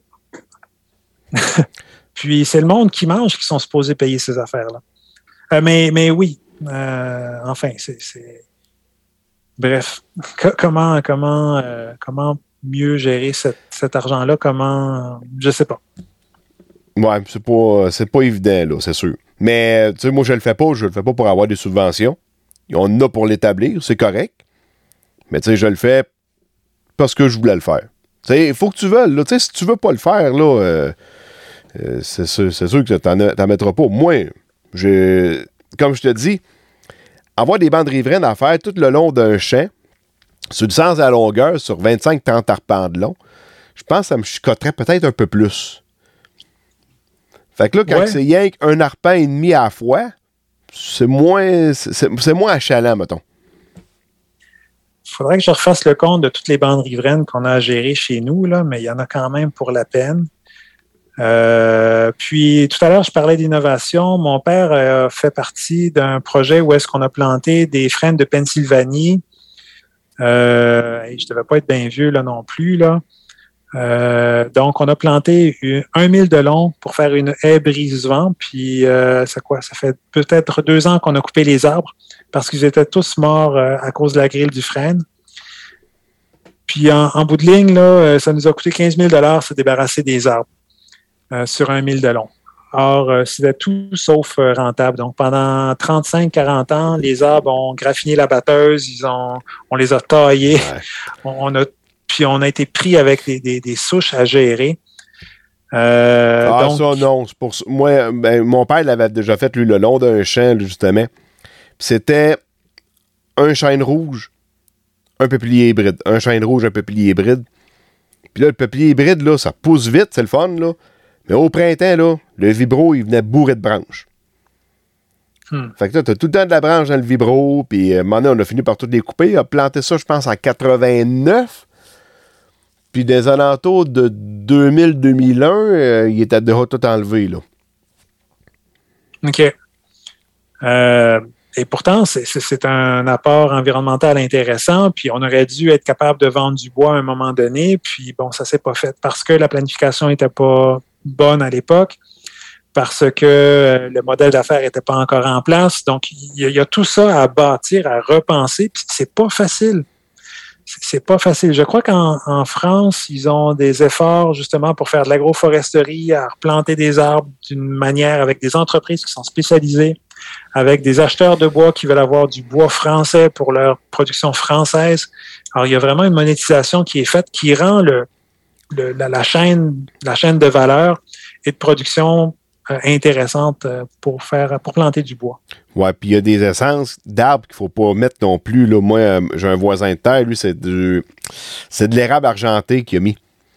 Puis Hmm. ça, de l'érable argenté, là, ça te fait une méchante grosse place de racines, puis ça tire la terre, là. La terre, elle descend, là. Puis si t'as ça sur le bord du chemin, je te jure, là, au bord du chemin, le ministère rajoute de l'asphalte aux deux ans vis-à-vis des arbres. Parce Ah que ça creuse, puis le chemin descend, puis il rajoute de l'asphalte. Ah, OK. Bon. Euh, non, mais je sais pas, moi, c'est quoi les, les, les, euh, les sortes d'arbres qu'on a pris, nous autres? On avait euh, du chêne. euh, ah, ça va me revenir tout à l'heure. Je tâcherai de. Enfin, on a pris trois, quatre essences sur un cours d'eau qu'on a fait, là. Euh, sur à peu près 800 mètres de long. Mais là encore, on n'avait pas encore cette, euh, cette réflexion de ça va être payant là, dans, dans 40, 50, 60 ans. On a juste fait ça pour être gentil, là, puis euh, avoir euh, un peu d'arbres sur nos champs. Mais c'est ça, les prochaines que je veux faire, je veux avoir un modèle d'affaires puis des entreprises intéressées dans le projet, puis aller chercher de la captation de carbone dans tout ça pour que on arrive à, être aussi payant que presque du maïs. OK. Bon, Guido. Ensuite de ça, euh, tu me disais que tu étais, es, maintenant aussi vice-président dans l'UPA de Rouville, dans le fond, c'est de la MRC de Rouville, c'est ça? Oui, c'est le syndicat local. Euh, oui, de fil en aiguille, là, finalement, euh, on m'a on m'a tiré là. Mais en réalité, c'est quand même intéressant. Là encore, euh, quand on réfléchit à la santé des sols, à la santé de notre société, euh, quel est le tissu social qu'on veut avoir? Ça, c'est ma grande réflexion. Je, fais de la grande philosophie. Euh, où est-ce qu'on veut emmener notre société québécoise dans les 100 prochaines années? Et en étant impliqué dans l'UPA, ça permet de voir comment les gens pensent, comment les, choses se structurent. Euh, il y a quand même pas mal de bon monde qui s'implique d'un côté, puis dans les, employés à temps, euh, à temps plein dans l'UPA, il y a aussi de, beaux talents qui sont là pour euh, nous enseigner, nous guider aussi dans, nos fonctions, puis ça donne de belles, opportunités là, pour mieux comprendre comment ça fonctionne. Tout ça, ça m'a aussi permis de parler quelquefois là, avec euh, M. Groslot, qui avait aussi une, belle vision de l'agriculture euh, dans son implication autant avec euh, UPADI, là, Développement international.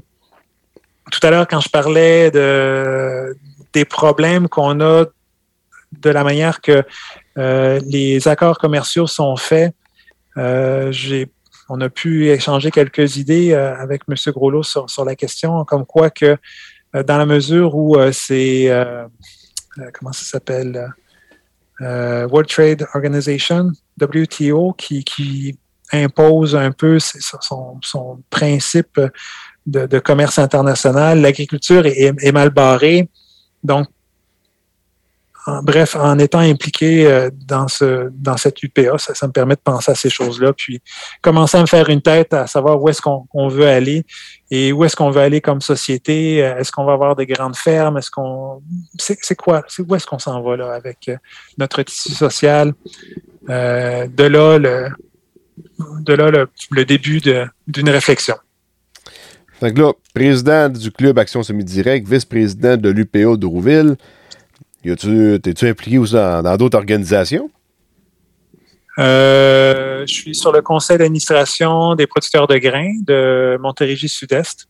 OK. En fait, j'ai commencé par les producteurs de grains Montérégie Sud-Est qui m'ont amené euh, vers euh, le syndicat local. Ça aussi, c'est pas mal intéressant de voir comment sont positionnées les, subventions, quels sont les, enjeux autour de la production des grains. Puis quand même, les productions de grains, c'est de mémoire, c'est quoi? 70% des superficies agricoles québécoises sont en production de grains. Là. Alors, c'est pas, pas des pinottes. Là. Si on veut avoir un impact sur notre environnement, ça se passe dans les grains. Là. Euh, le siège que tu occupes, dans le fond, à l'UPA de Rouville, est-ce que c'est via les producteurs de grains ou c'est parce que tu représentes la ville de Saint-Césaire? Euh, ben, enfin, j'ai comme deux postes. Un qui est en tant que producteur de grains, puis l'autre qui est vice-président de Rouville. OK, non, c'est beau. Tu es là-dedans à cause producteur à cause que tu es producteur de grains, là. Ouais, mais j'ai aussi le poste vice-président. Ouais, non, non, ça c'est correct. Non, euh, OK, bon. Euh, good. Hey, Jean-François, il n'y avait pas une autre chose que tu voulais me parler comme un espèce de, tissu social, un, leg pour les prochaines générations. Euh, tu m'en as parlé un peu euh, avant de commencer à enregistrer. Ouais, ouais. Ben oui, quand, on y pense, là, il y avait un chiffre qui, qui m'a surpris dernièrement, que j'avais appris, c'était que Bill Gates était le plus grand propriétaire de terres agricoles. Je me souviens plus si c'est pour l'Amérique du Nord ou pour le monde, là, mais plus grand propriétaire de terres agricoles. Puis c'est aussi le plus grand actionnaire de, de John Deere. Ah, en tout cas. Un vient ensemble, c'est pas pire. Ouais, mais c'était peut-être avant son divorce. Là, maintenant qu'il s'est divorcé, c'est peut-être différent. Néanmoins, il y a quand même une stratégie derrière ça. Bon, je ne veux pas rentrer dans les histoires de conspirationnistes. Puis un autre, euh, un autre donnée qui, qui était intéressante, j'entendais, c'était euh, l'État de l'Iowa. C'est quelque chose comme 50% des terres qui sont en location. OK? Fait que je ne sais pas c'est quoi les chiffres au Québec, là. Puis peut-être que c'est ça se peut que ce soit des agriculteurs qui ont des compagnies à numéro qui se relouent les terres, qui font que les chiffres sont comme ça. Néanmoins, est-ce qu'on veut avoir un Québec agricole avec des locataires de terres dans les prochaines décennies, dans le prochain centenaire? Alors, on a, il est plus que temps qu'on réfléchisse à quel genre de, de, de loi, quel genre de réglementation, quel genre, ou, pas au contraire, peut-être qu'on est très content avec le fait que ce sera de plus en plus de grosses entités qui vont, qui vont avoir la, possession des terres, puis les gens vont simplement être euh, hyper spécialisés dans, dans, des créneaux particuliers pour rendre les, les fermes les, plus optimales possibles. Mais personnellement, ayant grandi sur une euh, ferme familiale, je reste convaincu euh, que le patrimoine qu'on développe, là, depuis certaines générations. Euh, c'est important, c'est cher à notre cœur. Et euh, je crois qu'il faut qu'on trouve des méthodes pour protéger ce, tissu social-là. J'entendais des gens à travers les réunions que, et les gens que je rencontre dans l'IPA qui disaient qu'ils avaient eu des, des, conférenciers qui leur disaient que quand les fermes sont trop petites, ça végète, puis les gens doivent travailler à l'extérieur, ça va pas très bien. Quand on arrive à une certaine grosseur, les fermes deviennent bien rentables, puis ça fonctionne bien. Puis à un moment donné, elles deviennent tellement grosses que là, elles achètent plus euh, aux dealers du coin, elles achètent directement des fabricants, elles passent à côté de tous les réseaux de, de distribution qui sont en place, qui justement euh, soutiennent notre tissu social euh, en campagne. Et euh, tranquillement, nos, nos, campagnes finissent par se, se mourir. Or, je pense pas que c'est là qu'on va y aller. Puis, il y a une autre donnée qui, qui fait peur, c'est, ben, je ne sais pas si ça doit faire peur ou ça doit nous réjouir, mais il y a un ancien premier ministre qui a déjà dit qu'il avait une vision du Canada à 100 millions d'habitants. Fait qu'on prend notre population, on multiplie par trois. Qu'est-ce qui se passe au Québec avec trois fois plus de monde? Ça ferait quoi? Ça ferait 18, 18 euh, millions peut-être, 18, 20 millions? Ah non, on est rendu quoi? À 8 millions, ça fait 24 millions. Mettons 24 millions d'habitants au Québec. Qu'est-ce qui se passe? Comment, comment, comment nos fermes vont, se positionner? Écoute, faut ah, faut qu'on commence à y penser parce qu'à un moment donné, il va être trop tard, puis voilà. 24 millions d'habitants au Québec. Il n'y aura pas le choix. On va être confinés tout le temps parce qu'ils vont manquer de monde dans les hôpitaux. ça n'a pas d'allure. Euh, J'avais pas vu de même. ouais, c'est sûr. Ça va prendre d'autres hôpitaux, là. Euh, ça prend pas que des hôpitaux, ça prend du monde aussi dedans. Ouais, Tu sais, quand, tu parles de la grosseur des fermes, à un moment donné, des fermes grossissent, grossissent, mais tu sais, une ferme avec des animaux, bon, là, tu peux te débrouiller quand même pas pire avec euh, des Guatémaltèques ou des Mexicains. C'est souvent des Guatémaltèques, je te dirais. Euh, en grande culture, moi personnellement, ceux que je connais qui ont des, des guattes, qui ont des guattes principalement, c'est jamais des belles expériences quand ils mettent ses tracteurs. Fait que là, je vois une ferme de grande culture, OK, on va aller, on va aller dans, dans, dans, la main-d'œuvre étrangère. Tabarouette, euh, si tu viens te scraper à job, là, tu peux pas te reprendre la semaine d'après parce que là, tu viens de manquer ta saison complète. Là, on tombe dans un on est comme rendu dans, un point, je pense que, comme moi, dans mon cas, j'ai 470 acres ou 190 hectares à peu près. Mais tu je travaille tout seul, j'ai pas d'employé. Ça va juste bien, c'est juste correct. Je pourrais peut-être en prendre un petit peu plus, mais encore là, avec le, avec l'érablière, là, ça, ça, vient me drainer du temps aussi. Là. Fait que là, ceux qui sont bien gros, quand tu as une bonne équipe d'employés, c'est correct. Mais là, comme tu disais tantôt, euh, tu sais, des fois, l'agriculture, c'est comme aller à la chasse. Faut pas que tu manques ton tir. Mais il y en a que des fois, au lieu d'aller à la chasse, ils restent couchés. Fait que là, quand tu arrives dans une période de rush, t'as deux, trois employés qui rentrent pas, ça vient fucker ton setup pas mal. Fait que de là, ah. du monde qui vont monter à 10 000 arcs, je penserais pas que ça arrive parce que là, à un moment donné, ça prend la machinerie, ça c'est un détail, mais c'est le monde, ça prend du monde aussi pour runner les machines. Ça prend des points du monde. Ça prend des, bons opérateurs. Là, on tombe peu le. C'est des machines qui valent des, milliers de dollars. Fait que tu vas avoir du monde fiable là-dessus. Puis là, on dirait que le monde fiable, souvent, il y a d'autres entreprises qui sont prêtes à payer pas mal plus cher pour les avoir. Fait que tu te retrouves tout le- un peu le- l'expression, le cul à l'eau avec ça. Fait que là, de, de, là des fermes ultra grosses, je sais pas si. On s'en vient vers là parce que veut, veut pas. Il y a de moins en moins de fermes. Fait que. Il y en a, tu sais. Toi, c'est pas pire, t'as voulu reprendre la relève de, la ferme de ton père. Si t'avais pas voulu, peut-être que ce serait quelqu'un d'autre qui terre aujourd'hui, là. Tu sais, c'est- tout Oui. ça, là, tu sais. Puis si ton fils veut pas reprendre la terre, ben là, c'est quelqu'un d'autre qui va la cultiver. Puis c'est quelqu'un aussi qui est qui a déjà, qui a déjà des, qui a déjà des terres. Parce que euh, si tu fais une relève non apparentée, j'ai lu dans Terre de chez nous dernièrement, euh, quelqu'un une- une- il a acheté une terre non apparentée. Fait que la personne l'a aidé. Puis après un certain temps, ben, il a décidé de vendre. Puis il a vendu, il a vendu au gros prix. Là. Hmm. Fait que là, euh, ceux qui, ont- qui l'ont aidé à starter, comme se sont fait, euh, se sont fait carrément fourrer, là, si on veut. Là. Fait que tu sais, c'est. Ah. Puis une ferme, bon, euh, la ferme familiale, c'est- combien d'animaux, ça, une ferme familiale? C'est quelle grandeur de terre, ça, une ferme familiale? Tu sais, Je sais Ford- pas. Il faut Ford, que ça soit débattu. Ford, il appelle encore ça une compagnie familiale. Quelle compagnie? Ford. Ah, ouais. Fait que, tu sais, ça, le- on peut débattre là, des jours et des jours, savoir c'est quoi la, la- la- la définition d'une ferme familiale. C'est la ferme, d'après moi, c'est la, la, grandeur, la, la- la grandeur dans laquelle t'es bien, là. Oui. Euh, mais euh, je serais curieux de voir un peu partout dans le monde quelle est la, la, grandeur euh, d'une entreprise familiale, justement, puis c'est quoi les, les justes milieux? Euh, il me semble que j'entendais des gens en Russie, en Ukraine, qui disent que justement, ils ont des, des immenses fermes, puis c'est pas très bien fait. Non, mais eux Euh, autres, la ferme familiale, elle n'existait pas parce que les terres, tout appartenait à l'État, puis c'était des fermes d'État. Ouais. Fait que la ferme familiale, eux autres, ils n'existaient plus, là. Fait que une fois En que, effet. quand le bloc soviétique a tombé, ben là, ils- tous ceux qui étaient capables d'avoir de la terre, ils n'ont eu de la terre, puis ils n'ont eu en tabarouette de la terre, là. Oui, euh, mais bon, euh, d'un côté, on voit que le prix des terres augmente, euh, on veut avoir plus d'efficacité.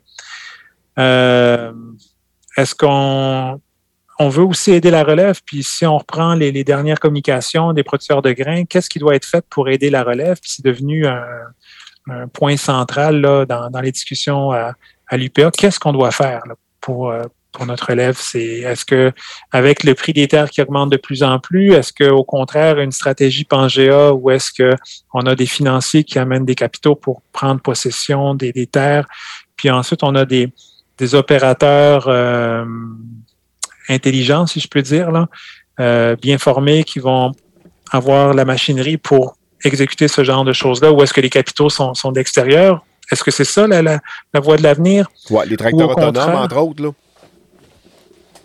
Les Euh, tracteurs, Avec les tracteurs autonomes, là, John Deere, Ah. ils l'ont, Oui. ben, au dernier CES de Las Vegas, justement. As-tu vu la photo que j'ai publiée dernièrement où est-ce que c'était deux petits tracteurs euh, avec des semoirs 4 ans en arrière? Oui, j'ai vu passer ça, oui. Euh, parce que je crois que ça, ça a plus d'allure. Euh, comme, euh, comme stratégie de tracteur autonome, c'est beaucoup moins lourd, c'est beaucoup moins de compaction, c'est plus flexible, euh, c'est moins d'investissement. Il y a quand même un enjeu qu'on veut avoir une cabine quand on veut changer de tracteur de champ, là, cependant. Mais je crois que la, réponse des grands tracteurs, c'est sexy, ça, ça fait beau, mais peut-être que c'est la, vraie solution dans les tracteurs autonomes n'est pas vraiment là.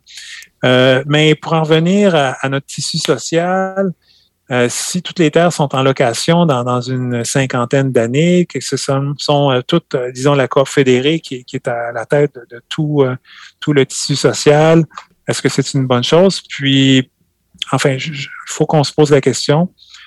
Et euh, ben, de toute façon, on va en reparler tout à l'heure euh, quand on parlera du Japon, là, parce qu'au Japon aussi, ils ont une structure où est-ce que tout est euh, centré autour de leur euh, coop fédérée. Là. Et euh, enfin, voilà. Fait qu'il y a une coop fédérée du Japon et non la coop fédérée de Québec. Tout à fait. Japan Agriculture. Ouais, mais on, on en reparle tout à l'heure, de toute façon. Oui, oui. Puis là, ensuite de ça, toi, dans, ton coin, euh, quelque chose de nouveau, un peu comme dans notre coin aussi, mais vous êtes rendu avec une, euh, une Cuma. Oui. Ça faisait longtemps que j'en parlais dans mon coin. Mon père m'en parlait depuis longtemps. Puis euh, j'ai dans mes amis, puis même dans Facebook, il y a un certain Charles Marcil qui est pas trop loin de chez nous, qui, qui a- en a parlé, puis qui a fait coller la sauce autour de chez nous pour qu'on parte finalement notre Cuma de Rouville. Puis on a euh, dernièrement, on est en train de faire l'acquisition d'un épandeur à fumier. L'année dernière, on en a loué un pour, pour se démarrer. Puis là, cette année, on sort le chéquier, on achète notre première machine. On est en train de recruter quelques membres supplémentaires là, pour finir de poteler ça pour la prochaine année. Enfin, pour le prochain, le- le- pardon, pour le prochain contrat de cinq ans. Puis, on est aussi à la recherche de trouver euh, si quelqu'un voulait partir d'autres branches pour d'autres machines. Est-ce qu'on pourrait partir euh, Tout à l'heure, je, regardais quelqu'un qui serait intéressé par un semoir à culture de couverture. Personnellement, j'aurais aimé avoir euh, des machines pour couper les branches tout autour des, des, euh, des boisés. Euh, Qu'est-ce que ça pourrait être d'autre? Des rouleaux brillants, des rouleaux lisses, euh, des cribleurs aussi qui, ont été demandés. Bon, mais maintenant, pour chaque machine, on a quand même besoin d'un nombre critique de, gens qui veulent s'y investir. De façon générale, on va avoir quoi? Quatre, cinq personnes qui vont être ensemble pour une branche donnée. Et euh, c'est pas juste de lever la main dans son coin, mais c'est aussi de, de créer un petit groupe qui va être capable de s'entendre pour, euh, pour décoller une branche, en effet. Parce que, justement, l'hiver passé, quand que Charles Marcel avait écrit ça dans un groupe qui voulait partir une Cuma dans le coin, ben moi, ça a comme allumé la, chandelle de mon bord. Je dis, ouais, je pense qu'il y a une bonne idée, puis je vais, faire pareil de mon bord. Puis on a été deux Cuma l'année passée à, vraiment partir, puis que on, deux Cuma où on a eu droit aussi euh, aux subventions d'initiatives ministérielles. Il y avait la vôtre, puis la note. Les deux Cuma, dans le Ah. fond. Fait qu'on, les deux Cuma qui ont, qui ont- qui ont été partis, on était les deux, là. Ben, on était comme les deux projets les plus sérieux, là. Pas eu trop de difficulté à trouver euh, des partenaires, là, parce que c'est ça le- le- c'est ça l'enjeu. là. Moi, je- je- par chez nous, j'ai encore pas mal de producteurs de lait. Fait que j'ai plusieurs. On a déjà deux branches qui sont parties avec euh, des rouleaux prismatiques puis euh, une semeuse là, à l'air avec un APV dessus là, pour semer du foin. OK. Et puis, Hmm. euh, il y en a un, lui, il, a- il est comme impliqué dans trois fermes. Là. Fait que, il a acheté un, un équipement, dans le fond, pour ces trois fermes. Sauf que le but, c'était surtout de, de faire grossir la Cuma. Tu sais, euh, avoir plus de branches. Fait que même s'il est comme tout seul avec son équipement mais, via ces trois fermes, mais au moins, tu sais, il aurait pu l'acheter tout seul de son bord, là. C'était pas un problème, mais au- c'était plus pour euh, faire upgrader la Cuma. Puis moi, de mon bord, j'étais avec deux autres producteurs. Là, on a signé des contrats d'engagement la semaine passée. Puis nous autres, c'est un épandeur euh, d'engrais Salford qu'on qu'on s'était s'est acheté. Ben, qu'on s'est acheté. C'est pas nous autres qui achètent, c'est la Cuma qui achète. C'est comme les silos à grains à coop. Ils t'appartiennent pas, ils appartiennent à coop. Fait que tous les équipements appartiennent à la Cuma. Euh, c'est un semoir- euh, c'est un épandeur traîné que vous avez pris? Un épandeur traîné, oui, euh, avec une rampe de 60 pieds, c'est une rampe à l'air. Oh. Puis c'est un. Je sais pas si tu connais un peu la technique One Shot de chez William Wood. Ils, mettent, non. ils mettent tout, tout, tout l'engrais avant de semer. À voler. C'est l'épandeur que ça prend pour mettre. Pour faire, pour faire, euh, pour mettre des, des grosses doses d'engrais, là. Ça peut débiter, le Salford, là, ça peut débiter 1000 livres à l'auque à 8000 à l'heure. OK. Fait que, euh, puis aussi, en avant, il y a un compartiment pour mettre de la petite graine, par exemple, pour mettre du trèfle, des affaires de même. Moi, quand je vais faire utiliser mon blé d'automne, mon trèfle, il va être dans la même machine. Il ne sera pas mixé dans l'engrais. OK. Puis, enfin, le point est que vous avez une rampe solide, ça vous permet d'avoir une euh, répartition uniforme de tout l'engrais à la grandeur Sur- des 60 pieds. Surtout avec euh, des formules complexes, parce que des épandeurs comme le Amazon ou euh, le Kubota, peu importe, c'est bon, mais avec un produit à la fois. Quand tu arrives avec un produit, un mélange sur prescription, NPK, ben chaque élément ne vont pas à même distance. Surtout que Hmm. si tu y vas extrêmement large. Ouais, ben justement, je suis en train de magasiner un épandeur à la volée. Puis mon objectif, c'est de travailler sur 100 pieds. Puis là, ça, ça donne que ça- 100 pieds, ça fait euh, 30 mètres. Puis ça arrête à 28 mètres pour l'urée. Fait que là, qu'est-ce que je fais avec ça? il, faut que, il faut que je recreuse la question un peu plus. là. Puis, Dans- il n'y avait pas de machine qui faisait 100 pieds? Avec les rampes à l'air? Ouais. Non. Euh, ils ont une option qui peut monter à 72 pieds, mais Ouais. pas 100 pieds. Ah là là, j'en demande trop. ouais, mais là, avec des tubes de 3 pouces, ça commence à faire de quoi de pesant, là. Oui, oui, ouais, c'est en- sûr, mais pour respecter mon, ma gestion de la compaction, pour respecter la roseuse, tout est en 20 pieds ou 100 pieds. De là l'intérêt. Là. Ouais, ouais, ouais, je comprends là, le pourquoi, là. Enfin. Euh, donc, ouais, un des grands enjeux de la CUMA, c'est de trouver du monde puis leur faire comprendre qu'en bout de ligne, euh, ça va être rentable. Mais il y a aussi un, effort de coup de foudre à, à donner là-dedans. Comment j'ai dit ça tout à l'heure? Je parlais avec quelqu'un, j'ai dit c'est un peu comme un mariage. Là. Écoute, euh, au début, euh, elle, est, bien belle, puis non, éventuellement, on va chicaner un moment donné, mais bon an, mal on va s'en tirer, puis bon an, mal ça va être une bonne affaire. Et euh, il va falloir mettre de l'eau dans son vin à un moment donné, puis peut-être que des fois on perd, mais des fois on va, on va gagner. Alors, voilà, C'est ça. se lancer. c'est de trouver aussi des bons partenaires. Là. Mais tu sais, à un moment donné, des, des fois, là, c'est comme aller vivre en appartement quand tu t'en vas à l'école. C'est quasiment mieux de- d'aller vivre avec un étranger que de vivre avec un, ton grand chum de gars. Hmm. Des fois que le grand chum de gars, tu risques- ça risque que tu, tu risques pas mal de te pogner avec. Tandis que si tu t'en vas avec un étranger, ben, vous apprenez à vivre ensemble, puis ça va bien. Ouais, ouais, puis il faut mettre euh, de, de l'eau dans son vin dans tous les cas, c'est sûr. Oui, oui, oui. Ouais, c'est bien normal. Puis, dans la mesure où beaucoup sont habitués d'avoir seulement leur machine, puis l'avoir euh, selon leur, leur, leur cas de volonté, euh, c'est un effort de, de cohésion qui doit être fait là. Euh, puis, euh, dans, ma présentation que j'ai faite euh, pour le public, je leur j'ai fait la liste de toutes les choses qu'il faut pas faire dans une CUMA. Puis une des choses, c'est toujours vouloir être servi le premier, toujours avoir raison. Ne pas communiquer adéquatement, ne pas inspecter sa machine. Donc, c'est le genre de choses que on, le sait, là, faut faire attention, on travaille en équipe. Pour que ça aille bien, mais faut être capable de communiquer. Puis si on n'est pas capable, ben, peut-être qu'il faut pas faire partie de la CUMA. Mais de façon générale, si on n'est pas capable de communiquer, il y a un problème aussi. Ouais, mais tu le vois quand il y a du. Il y a, il y a bien du monde dans, dans ta paroisse que tu connais, puis tu sais comment est-ce qu'ils sont.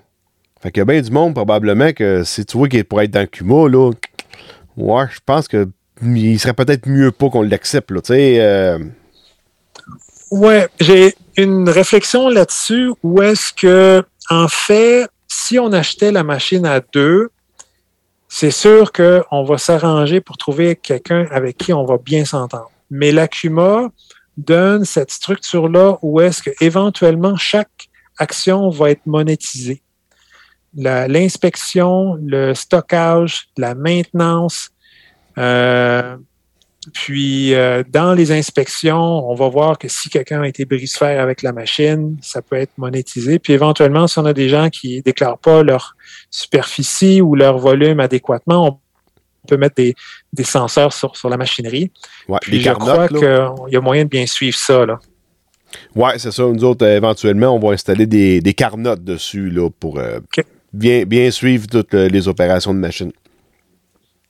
On n'est pas rendu là, mais éventuellement, si on a un trop grand, large public, c'est là qu'il va falloir être sévère. Oh oui. Ben moi j'avais j'avais assisté une représentation de Valentin de l'année passée. Puis il montrait ça, c'est la- le bidule Carnot. Puis euh, il y a un GPS là-dedans, tu sais où ce que la machine s'est promenée, puis tout. Puis euh, non, c'est vraiment bon. Parce que, mettons, tu as un champ de. Mettons, tu as un vibro en Cuma. Tu as un champ de 25 acres. Mais là, la personne a décidé qu'elle faisait le taux de champ mieux pour euh, refermer l'arrêt de chaurie comme faut. Fait que, tu sais, il y a un champ de 25 acres, mais il en a reçu 35. Mais il va payer pour 35 acres. Parce Mhm. qu'elle a usé pareil, là, la, la- la- la machine. Là. Tout à fait. Euh, oui, puis c'est bien ce qu'ils ont fait chez Carnot. Là. Moi aussi, j'ai j'ai bien étudié leur machine. C'est, simple, il y, a, de belles innovations dans ce qu'ils ont fait. C'est, un, un, beau succès, ça. Oui. Euh, éventuellement, euh, oui, on va être rendu là aussi avec notre Cuma, là, mais une chose à la fois. Parce que nécessairement, c'est un coût supplémentaire qu'on, qu'on rajoute. C'est euh, une maintenance, c'est pas une maintenance, mais c'est un c'est une opération de bureau supplémentaire, donc on rajoute des frais. Là. Et on, réduit l'efficacité économique, mais de l'autre côté, il ne faut pas se faire fourrer non plus. Ouais, ben d'un autre côté, je veux dire, si la personne qui fait la facturation, elle a tous les ancrages, elle n'a pas besoin d'appeler puis de, de avec la personne au bout de la ligne. Elle a vraiment l'ancrage qu'elle a fait. Fait que, elle va probablement gagner du temps aussi à ce niveau-là. En tout cas, c'est ce que je crois. Oui, c'est un très bon point. Donc, c'est tout dépendant de la structure, du nombre de gens, tout à fait. C'est de là la, compréhension que je disais tout à l'heure, là, où est-ce que dans une CUMA, tout peut être euh, défini avec un, signe de pièce et euh, simplifié, mais tout ça finit par quand même avoir un certain coût. Euh, donc, si on est pour travailler deux personnes, on n'a pas besoin de toute cette structure-là, mais moindrement qu'on grandit, moindrement qu'on connaît moins les autres, qu'on n'a pas cette confiance ancestrale, ben la CUMA, c'est un super outil. Là. Ben surtout, c'est un concept qui est français, en plus. c'est pour ça que ton père avait bien envie de ça. Oui. Oui, il était content aussi qu'on embraye ça. Puis je parlais avec un vendeur euh, de machinerie euh, euh, ontarien, puis il n'avait jamais entendu parler de ça. Puis il dit Hey, c'est donc bien une bonne idée. non, non, non, c'est vraiment juste au Québec, ça, les, les CUMA. Il y a même un organisme qui s'appelle CUMA Canada, mais ils sont présents juste au Québec. Là. Ah, OK. Parce que je me disais justement, il y a Cuma Canada. Ils doivent être ailleurs au Canada, mais bon, finalement, OK. Non, non, non. Ben, le site est juste en français aussi. Ah. Ah, je n'avais pas remarqué ça.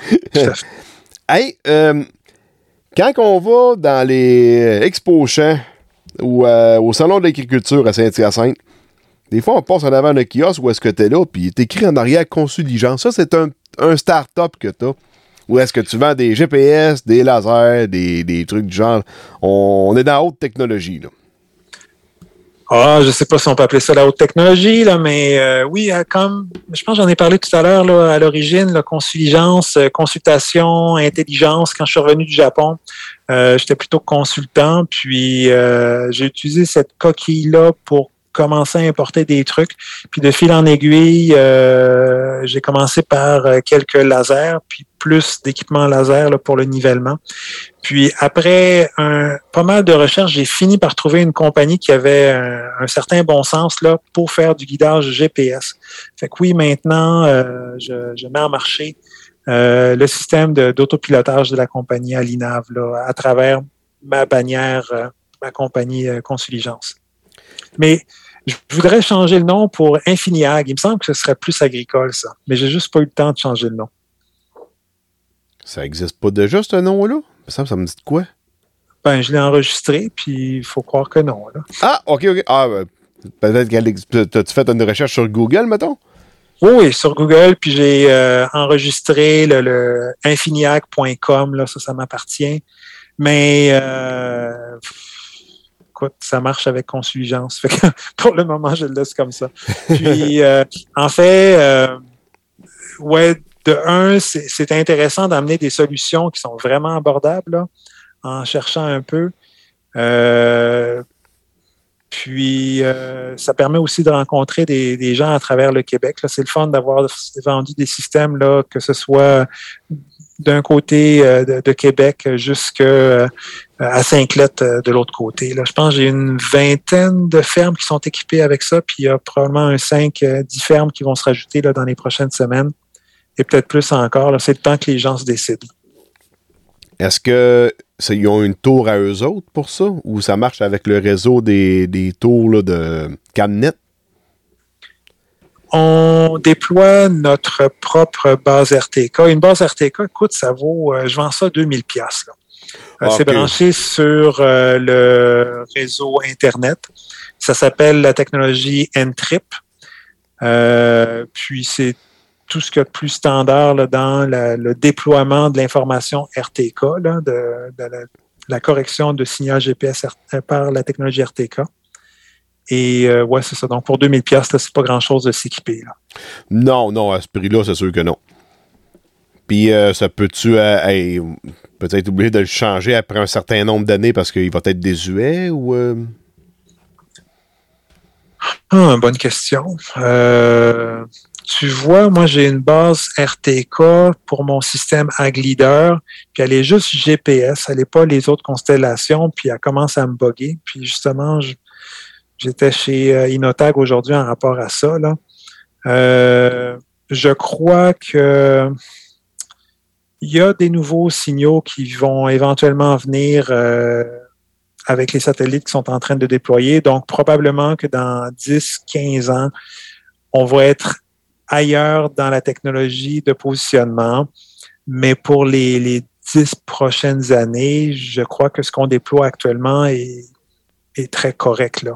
On est multi, euh, multi-constellation, ça veut dire qu'on lie les satellites américains, euh, chinois, européens, puis russes. Là. Fait que ça peut pas être plus compliqué que ça. Là c'est sur les deux fréquences. Donc, écoute, c'est- la totale. Là. Il n'y a, pas- y a, pas- y a pas de problème de ce côté-là. là. Euh, puis du côté tracteur, par contre, euh, là, on a un terminal qui est basé sur euh, Android. Donc, c'est une plateforme relativement standard. On a deux antennes sur le toit, un volant électrique, un capteur d'angle euh, dans la direction du tracteur. Donc, c'est c'est basic, mais en même temps, c'est ce qu'il y a de plus efficace pour faire de la belle ligne droite puis de la précision.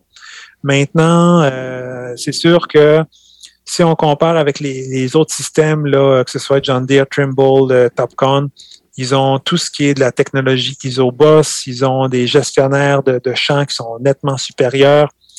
Mais euh, bon an, mal an, pour aider la petite et moyenne entreprise agricole, ce qu'ils ont besoin, c'est faire la ligne droite, puis de commencer au plus tôt, puis d'arriver à faire ça à, bon marché. Et ça, cette solution le permet. Alors pour ça, je trouve que c'est vraiment le fun de voir les gens s'équiper, là, puis commencer à, penser à faire du positionnement de leurs graines année après année, faire un genre de, de strip till, de zone till, être capable de faire plus facilement du sarclage en bio aussi. J'ai beaucoup de clients qui sont de ce côté-là. Ça, c'est ça, c'est beau à voir. Et puis, quelqu'un, mettons, qui a un GPS euh, Trimble, par exemple. Toutes ces lignes sont déjà dedans. Puis, euh, moi, le, celui que j'ai, c'est déjà sur une plateforme Android. Est-ce que les lignes peuvent être transférées du Trimble au Alinav? Oui, euh, attends, ils me l'ont dit. Je pense qu'ils ont fait, euh, ils ont fait le transport. Je crois que c'était pour Topcom, mais je ne sais pas s'ils avaient fini pour euh, Trimble. Alors oui, ils sont en train de travailler sur des, des outils de transfert de lignes. Euh, Est-ce que ça supporte toutes les, les plateformes? Non. Euh, mais de façon générale, les clients qui sont les plus intéressés sont les petites fermes qui n'ont pas encore de système ou ceux qui ont une grande ferme puis qui veulent juste rajouter un autre GPS pour un tracteur qui, qui sert moins souvent parce que le système est moins cher. Donc, dans ces cas-là, ça ne leur dérange pas vraiment de refaire un nouveau point AB puis pas avoir à gérer toute la communication qui est autour du transfert du, du point AB. Puis, on parle de combien à peu près pour un système de même? Euh, ce que je vends actuellement, c'est là? 10 000. Avec la base 10 000. RTK? Avec la Non, base euh, pour mettre le garage, mettons? Euh, ben, les trois prix importants, là, le kit tracteur, c'est 10 000. Euh, la base RTK, c'est 2 000. Puis si on veut transporter notre volant puis notre tablette sur un autre tracteur, le kit câblage antenne, c'est 1000 dollars. OK. Donc, euh, j'ai beaucoup de soumissions là, qui partent à 13 000 dollars pour, euh, mettons, un tracteur et demi, là, si on veut. Puis ce que je dis, c'est que de façon générale, tu as ton tracteur de printemps qui est un tracteur plus léger, puis ton tracteur d'automne qui va être un tracteur beaucoup plus lourd. Ou, euh, ouais, c'est ça. De façon ça. de général, on a un tracteur qui est plus lourd à l'automne pour faire des travaux plus lourds. Puis, écoutons, tu as, une couple de mois pour transférer euh, l'écran puis le volant. Donc, ça se fait très bien. Là. Dans mon cas, sur ma ferme, j'ai mon tracteur lourd qui est équipé avec ça, puis je le transfère sur la moissonneuse batteuse. Et euh, je commence à vieillir. J'ai dépassé le cap du 50, donc euh, euh, mal à l'épaule. Puis le fait de pouvoir ne lâcher le volant de la batteuse, ça m'a coupé de beaucoup mon, mon stress physique là, des, des opérations de battage. Ça, c'est vraiment agréable. Ça semblait que tu n'as pas besoin de ça. En étant sur Bion, la batteuse reste entre les, entre les buts, non? Oui, mais je suis pas partout en Bion. J'ai certains champs qui sont à plat, puis euh, même à ça, là, euh, écoute, euh, quand je sème mon blé, euh, j'ai comme deux pouces, de, j'ai même pas deux pouces de lousse, là. Euh, donc, c'est important de, de, rester bien positionné. Puis aussi, quand tu repiques la batteuse dans le champ, c'est tellement plus simple et agréable à voir avec le GPS. Tu cliques sur le bouton, la machine s'enligne, puis tu pile poil, tu refais demi-tour ou tu, tu skips une, un, un, ou deux passages, là, surtout dans le Soya. Puis on arrive toujours pile poil aux, aux voies de passage. Et ça, ça fait sauver du temps. Là. Puis toi, ton Soya est au 30 pouces? Euh, ça va dépendre des, euh, des hybrides, là, des, des variétés. Euh, j'ai les variétés qui sont un peu plus hâtives. Euh, je suis comme pogné à passer deux fois avec mon planteur à maïs là, pour faire des rangs jumeaux. Parce que si on prend un, un Hana là, chez, chez Prograin, euh, à 30 pouces, ça ne performe pas très bien. Vaut mieux faire un rang jumeau ou un 20 pouces là, pour, pour s'en tirer avec ces sortes-là. Donc, moi, avec mon setup, je préfère les semer là, avec deux passages au planteur. Ben, au moins, c'est pas pire. Tu fais de l'achat local, euh, Prograin, c'est à Saint-Césaire. Tout à fait, tout à fait. Puis, pour aller livrer, c'est facile. On prend nos boîtes à grains, on va porter. Euh, puis quand on vend le maïs, c'est beaucoup chez F Ménard. Fait on prend notre boîte à grains, on va porter là-bas aussi. Euh, même chose pour le blé. Donc, il n'y a pas tant de stock qu'on a à faire transporter par camion. Là. Ça, ça, coûte pas mal les, les coûts de production. Euh, ben, chez Ménard, dans le fond, c'est chez à Ange Gardien. Ange Gardien puis Saint-Pie. On est pas mal à mi-chemin entre les deux. OK, à Saint-Pie aussi. OK, ça, je savais pas. Ils ont euh, un plan qui est pas mal efficace à Saint-Pie. Ouais, puis à l'Ange Gardien aussi. Là. OK, OK. Ah, ben, c'est Colin, OK, je ne savais pas ça. Puis, euh, euh, avec Consuligence, tu as, aussi des kits mettons, pour faire du nivelage au laser. As-tu un kit pour faire du nivelage au GPS? Je regarde, euh, j'ai un fabricant qui veut me proposer quelque chose, mais j'ai pas les instructions adéquates. Et euh, la différence de prix, grosso modo, un kit pour niveler au, laser, là, on parle de euh, euh, 6 000 pièces. Okay? Donc, quelqu'un qui a des retouches à faire à gauche, à droite, là, c'est un très petit investissement, puis bon, ça, ça, fait pas mal la job. Si on va avec les grands systèmes, euh, je crois qu'on parle plus de 50 000 dollars. Quelqu'un qui a déjà sa base RTK, son, récepteur, puis je crois que les gens d'Inotag ont quelque chose dans les alentours de 12, 13 000 dollars pour leur moniteur, mais il faut déjà tout avoir le kit aux, alentours. Euh, mais bon, bref, j'ai trouvé un, autre fabricant qui aurait peut-être quelque chose euh, dans les alentours de, de 15 000, mais j'ai pas encore toute la certitude qu'on qu atteint les objectifs pour faire du nivellement 3D. Et euh, c'est pour ça que je ne l'ai pas encore mis en, en, marché, là, mais éventuellement, ça va venir, oui. OK, mais tu ne l'as pas commandé pour l'essayer encore. Là. Non, ben, tant que je n'ai pas l'information adéquate. Puis du côté des Chinois, là, euh, c'est pénible. c'est pénible dans le sens qu'ils ne comprennent pas c'est quoi un nivellement en 3D. Ils ne comprennent pas qu'on doit quand on veut faire un nivellement simulé au laser, on a besoin de rentrer une pente avec des orientations puis des, euh, des, des, paramètres très précis, puis j'arrive pas à leur faire comprendre des choses aussi simples que ça. Fait que tant que j'aurais pas mon, euh, ma recette gagnante, je veux pas je veux pas les mettre en marché. OK. Bon, hey, dernier sujet, Jean-François. En 2018, tu as fait un voyage vraiment agricole. Tu retourné au Japon, mais là, c'était vraiment un voyage agricole. Là, tu t'étais concentré sur l'agriculture. Tu es resté là longtemps, euh, mais tu étais en ville, tu n'allais pas dans la campagne. Mais là, tu t'es vraiment intéressé à ce qui se fait d'agricole là-bas.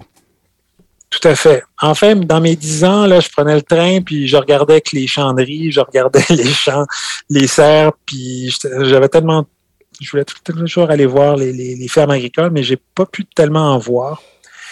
Euh, quoique. Puis là, c'est ça. Il y a deux ans, je me suis dit, hey, il faut voir ce qui se passe. Puis dans ma philosophie, c'est de voir comment est-ce qu'on pourrait convaincre nos acheteurs à valeur ajoutée, comment, euh, comment payer plus cher pour une denrée qui a été produite de manière éco-responsable, en semi-direct, sur des sols vivants, puis avec une rotation saine. Ça, ça doit avoir une valeur. Mais pour ça, il faudrait encore que le, marché local euh, japonais comprenne cette, cette valeur-là, puis qu'éventuellement, on, puisse y mettre un prix.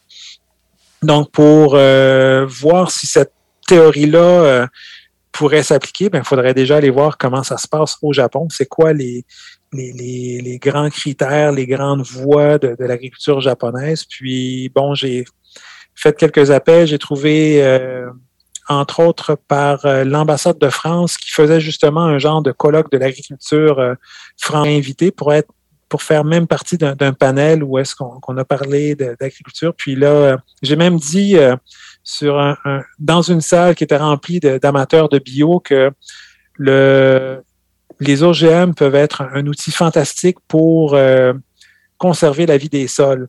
Alors, euh, tu peux t'imaginer que la température de la pièce a baissé de 2-3 degrés.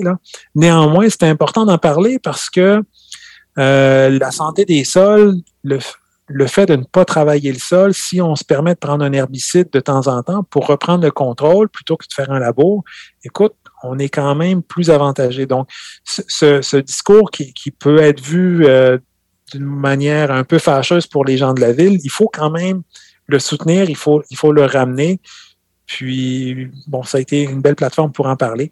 Puis, à travers ça, euh, ils m'ont matché avec un agriculteur euh, français qui, lui aussi, voulait faire euh, une grande tournée du Japon pour aller voir différentes fermes et voir, c'est ça, qu'est-ce qui était d'intéressant au Japon. Puis, de fil en aiguille, finalement, c'est moi qui ai organisé son voyage. On a passé à peu près 12 jours euh, du nord du Japon, on a été en Hokkaido, on a été euh, dans Nagano et euh, on a été voir quelques fermes expérimentales, quelques gens qui étaient dans le vin, dans le riz, dans les pommes de terre, dans le maïs soufflé. J'ai vu un producteur là, qui a démarré une ligne de produits de, maïs de popcorn. Super intéressant, là. vraiment dynamique. Donc, de belles entreprises et euh, aussi pour mieux comprendre comment est-ce que le, tissu social se, lie autour de, l'agriculture euh, japonaise. Là encore, c'était assez intéressant. Je ne sais pas si tu avais une question autour de ça, mais euh, je voulais faire le lien aussi avec notre UPA puis notre coop fédéré.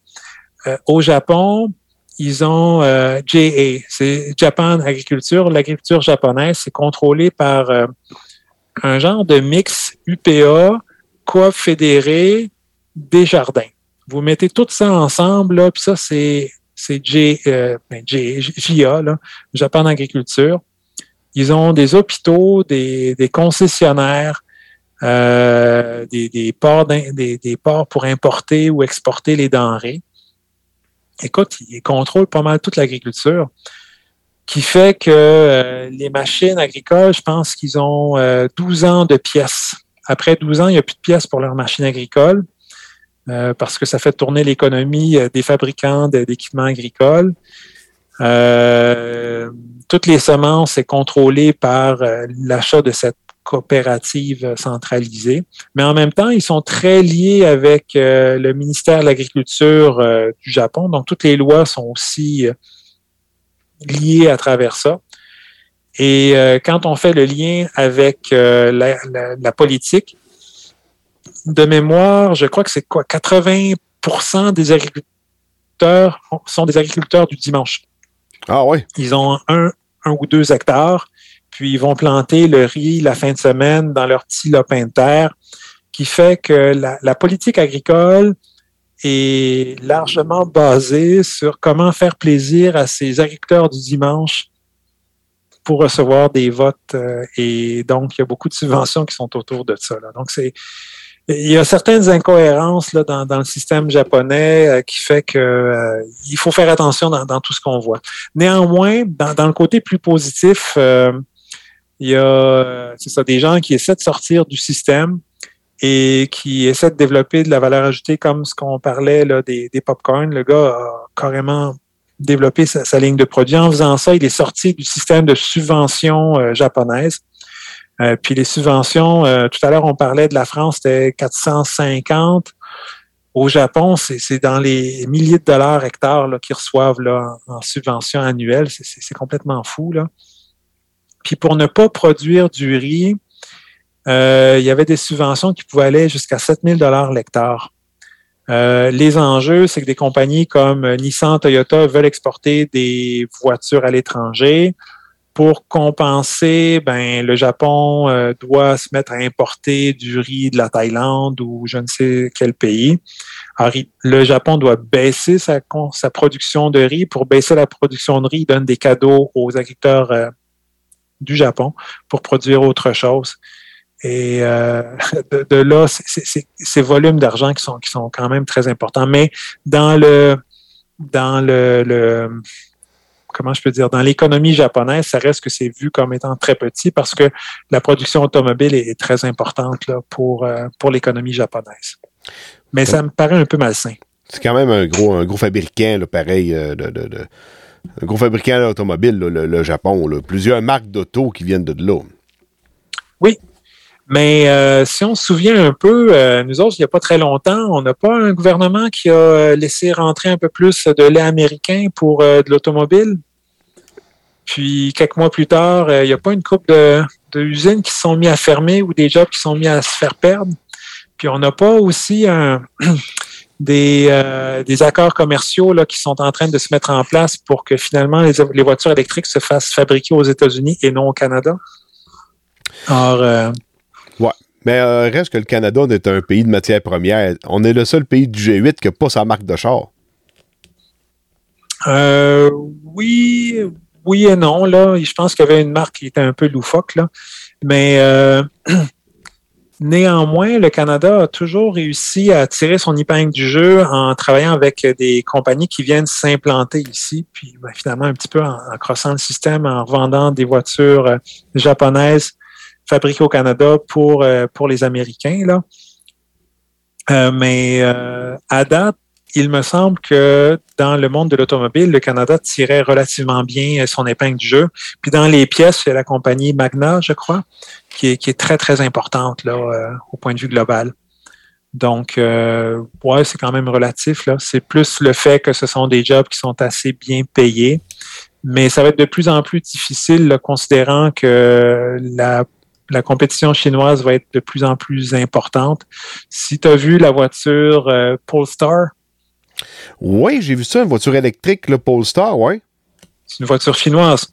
C'est une chinoise, ça? Oui.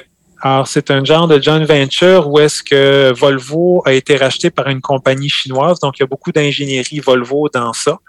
Mais en bout de ligne, c'est quand même euh, une fabrication chinoise. Là. Puis, il y a plusieurs autres compagnies qui sont en train de, de débarquer. Alors, euh, toutes l'agriculture qu'on a cédée aux Américains, c'est pour combien de temps? Là? Donc, il faut, faut, faire attention là, quand on laisse passer l'agriculture.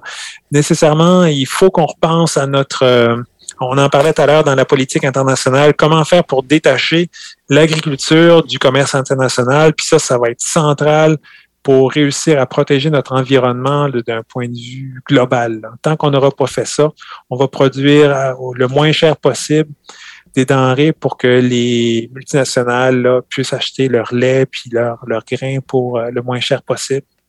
Et puis, euh, euh, ça, il n'y aura pas d'efforts subséquents qui vont être faits là, pour vraiment protéger l'environnement, je crois. Tigidou. Bon, écoute, euh, ça fait quasiment deux heures, Jean-François.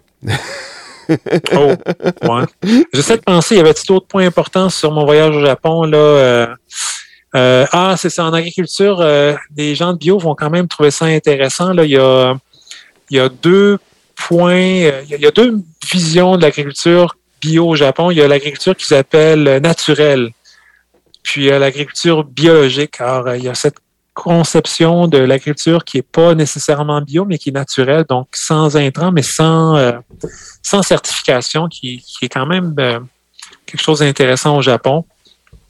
Euh, puis aussi, euh, toujours dans le bio, euh, il y a un certain monsieur. euh, euh, ah, j'ai oublié son nom. C'est monsieur Fu- Fukuda? Non, c'est Fu- Fukushima.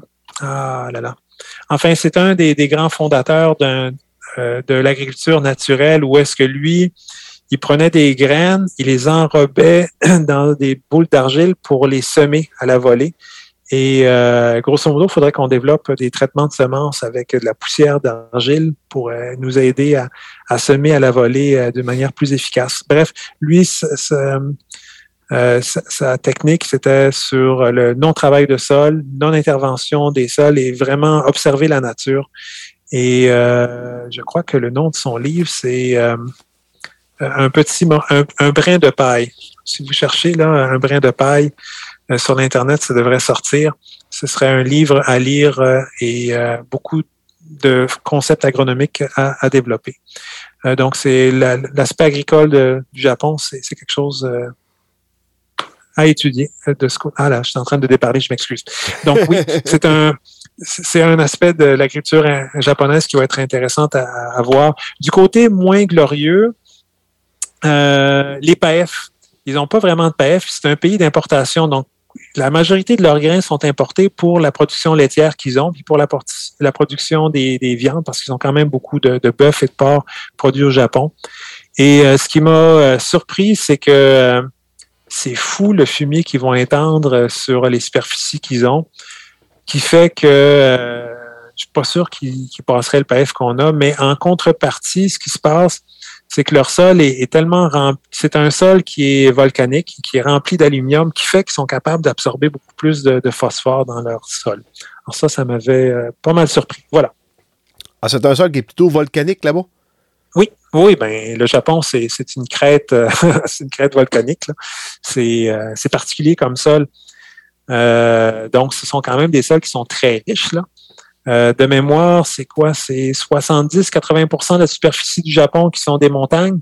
Puis, euh, ce, c'est quoi? 120 millions d'habitants qui vivent sur, euh, sur euh, 15, non, c'est 20, 20-25% de la superficie. Puis là-dessus, il y a une bonne partie qui est en, superficie agricole, qui fait que les espaces sont, quand même très précieux.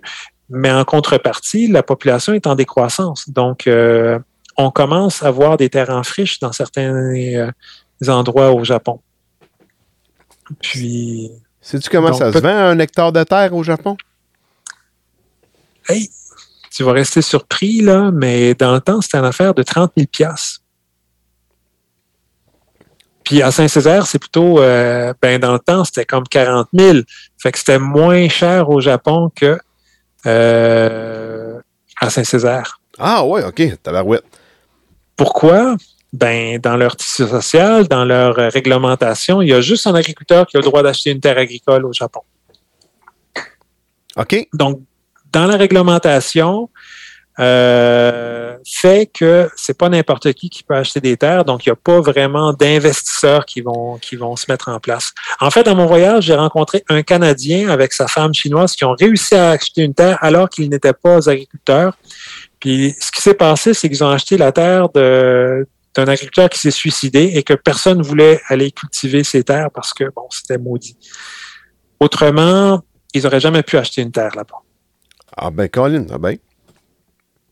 Alors, tout à l'heure, quand je parlais de réflexion sur le tissu social, sur euh, quelle réglementation qu'on pourrait mettre en place au Québec là, pour aider notre relève, ben, c'est un peu un, c'est un, c'est un brin de réflexion à, à mettre dans notre, euh, dans notre, dans l'arrière de notre cerveau. Puis là, je regarde le, le Japon, là. Puis, euh, je vois ça, les champs, c'est quand même assez bien euh, assez bien fait. tu sais, C'est tout vraiment rec- rectiligne, là. C'est pas, euh, c'est pas un peu comme tout croche comme en France, je te dirais, là.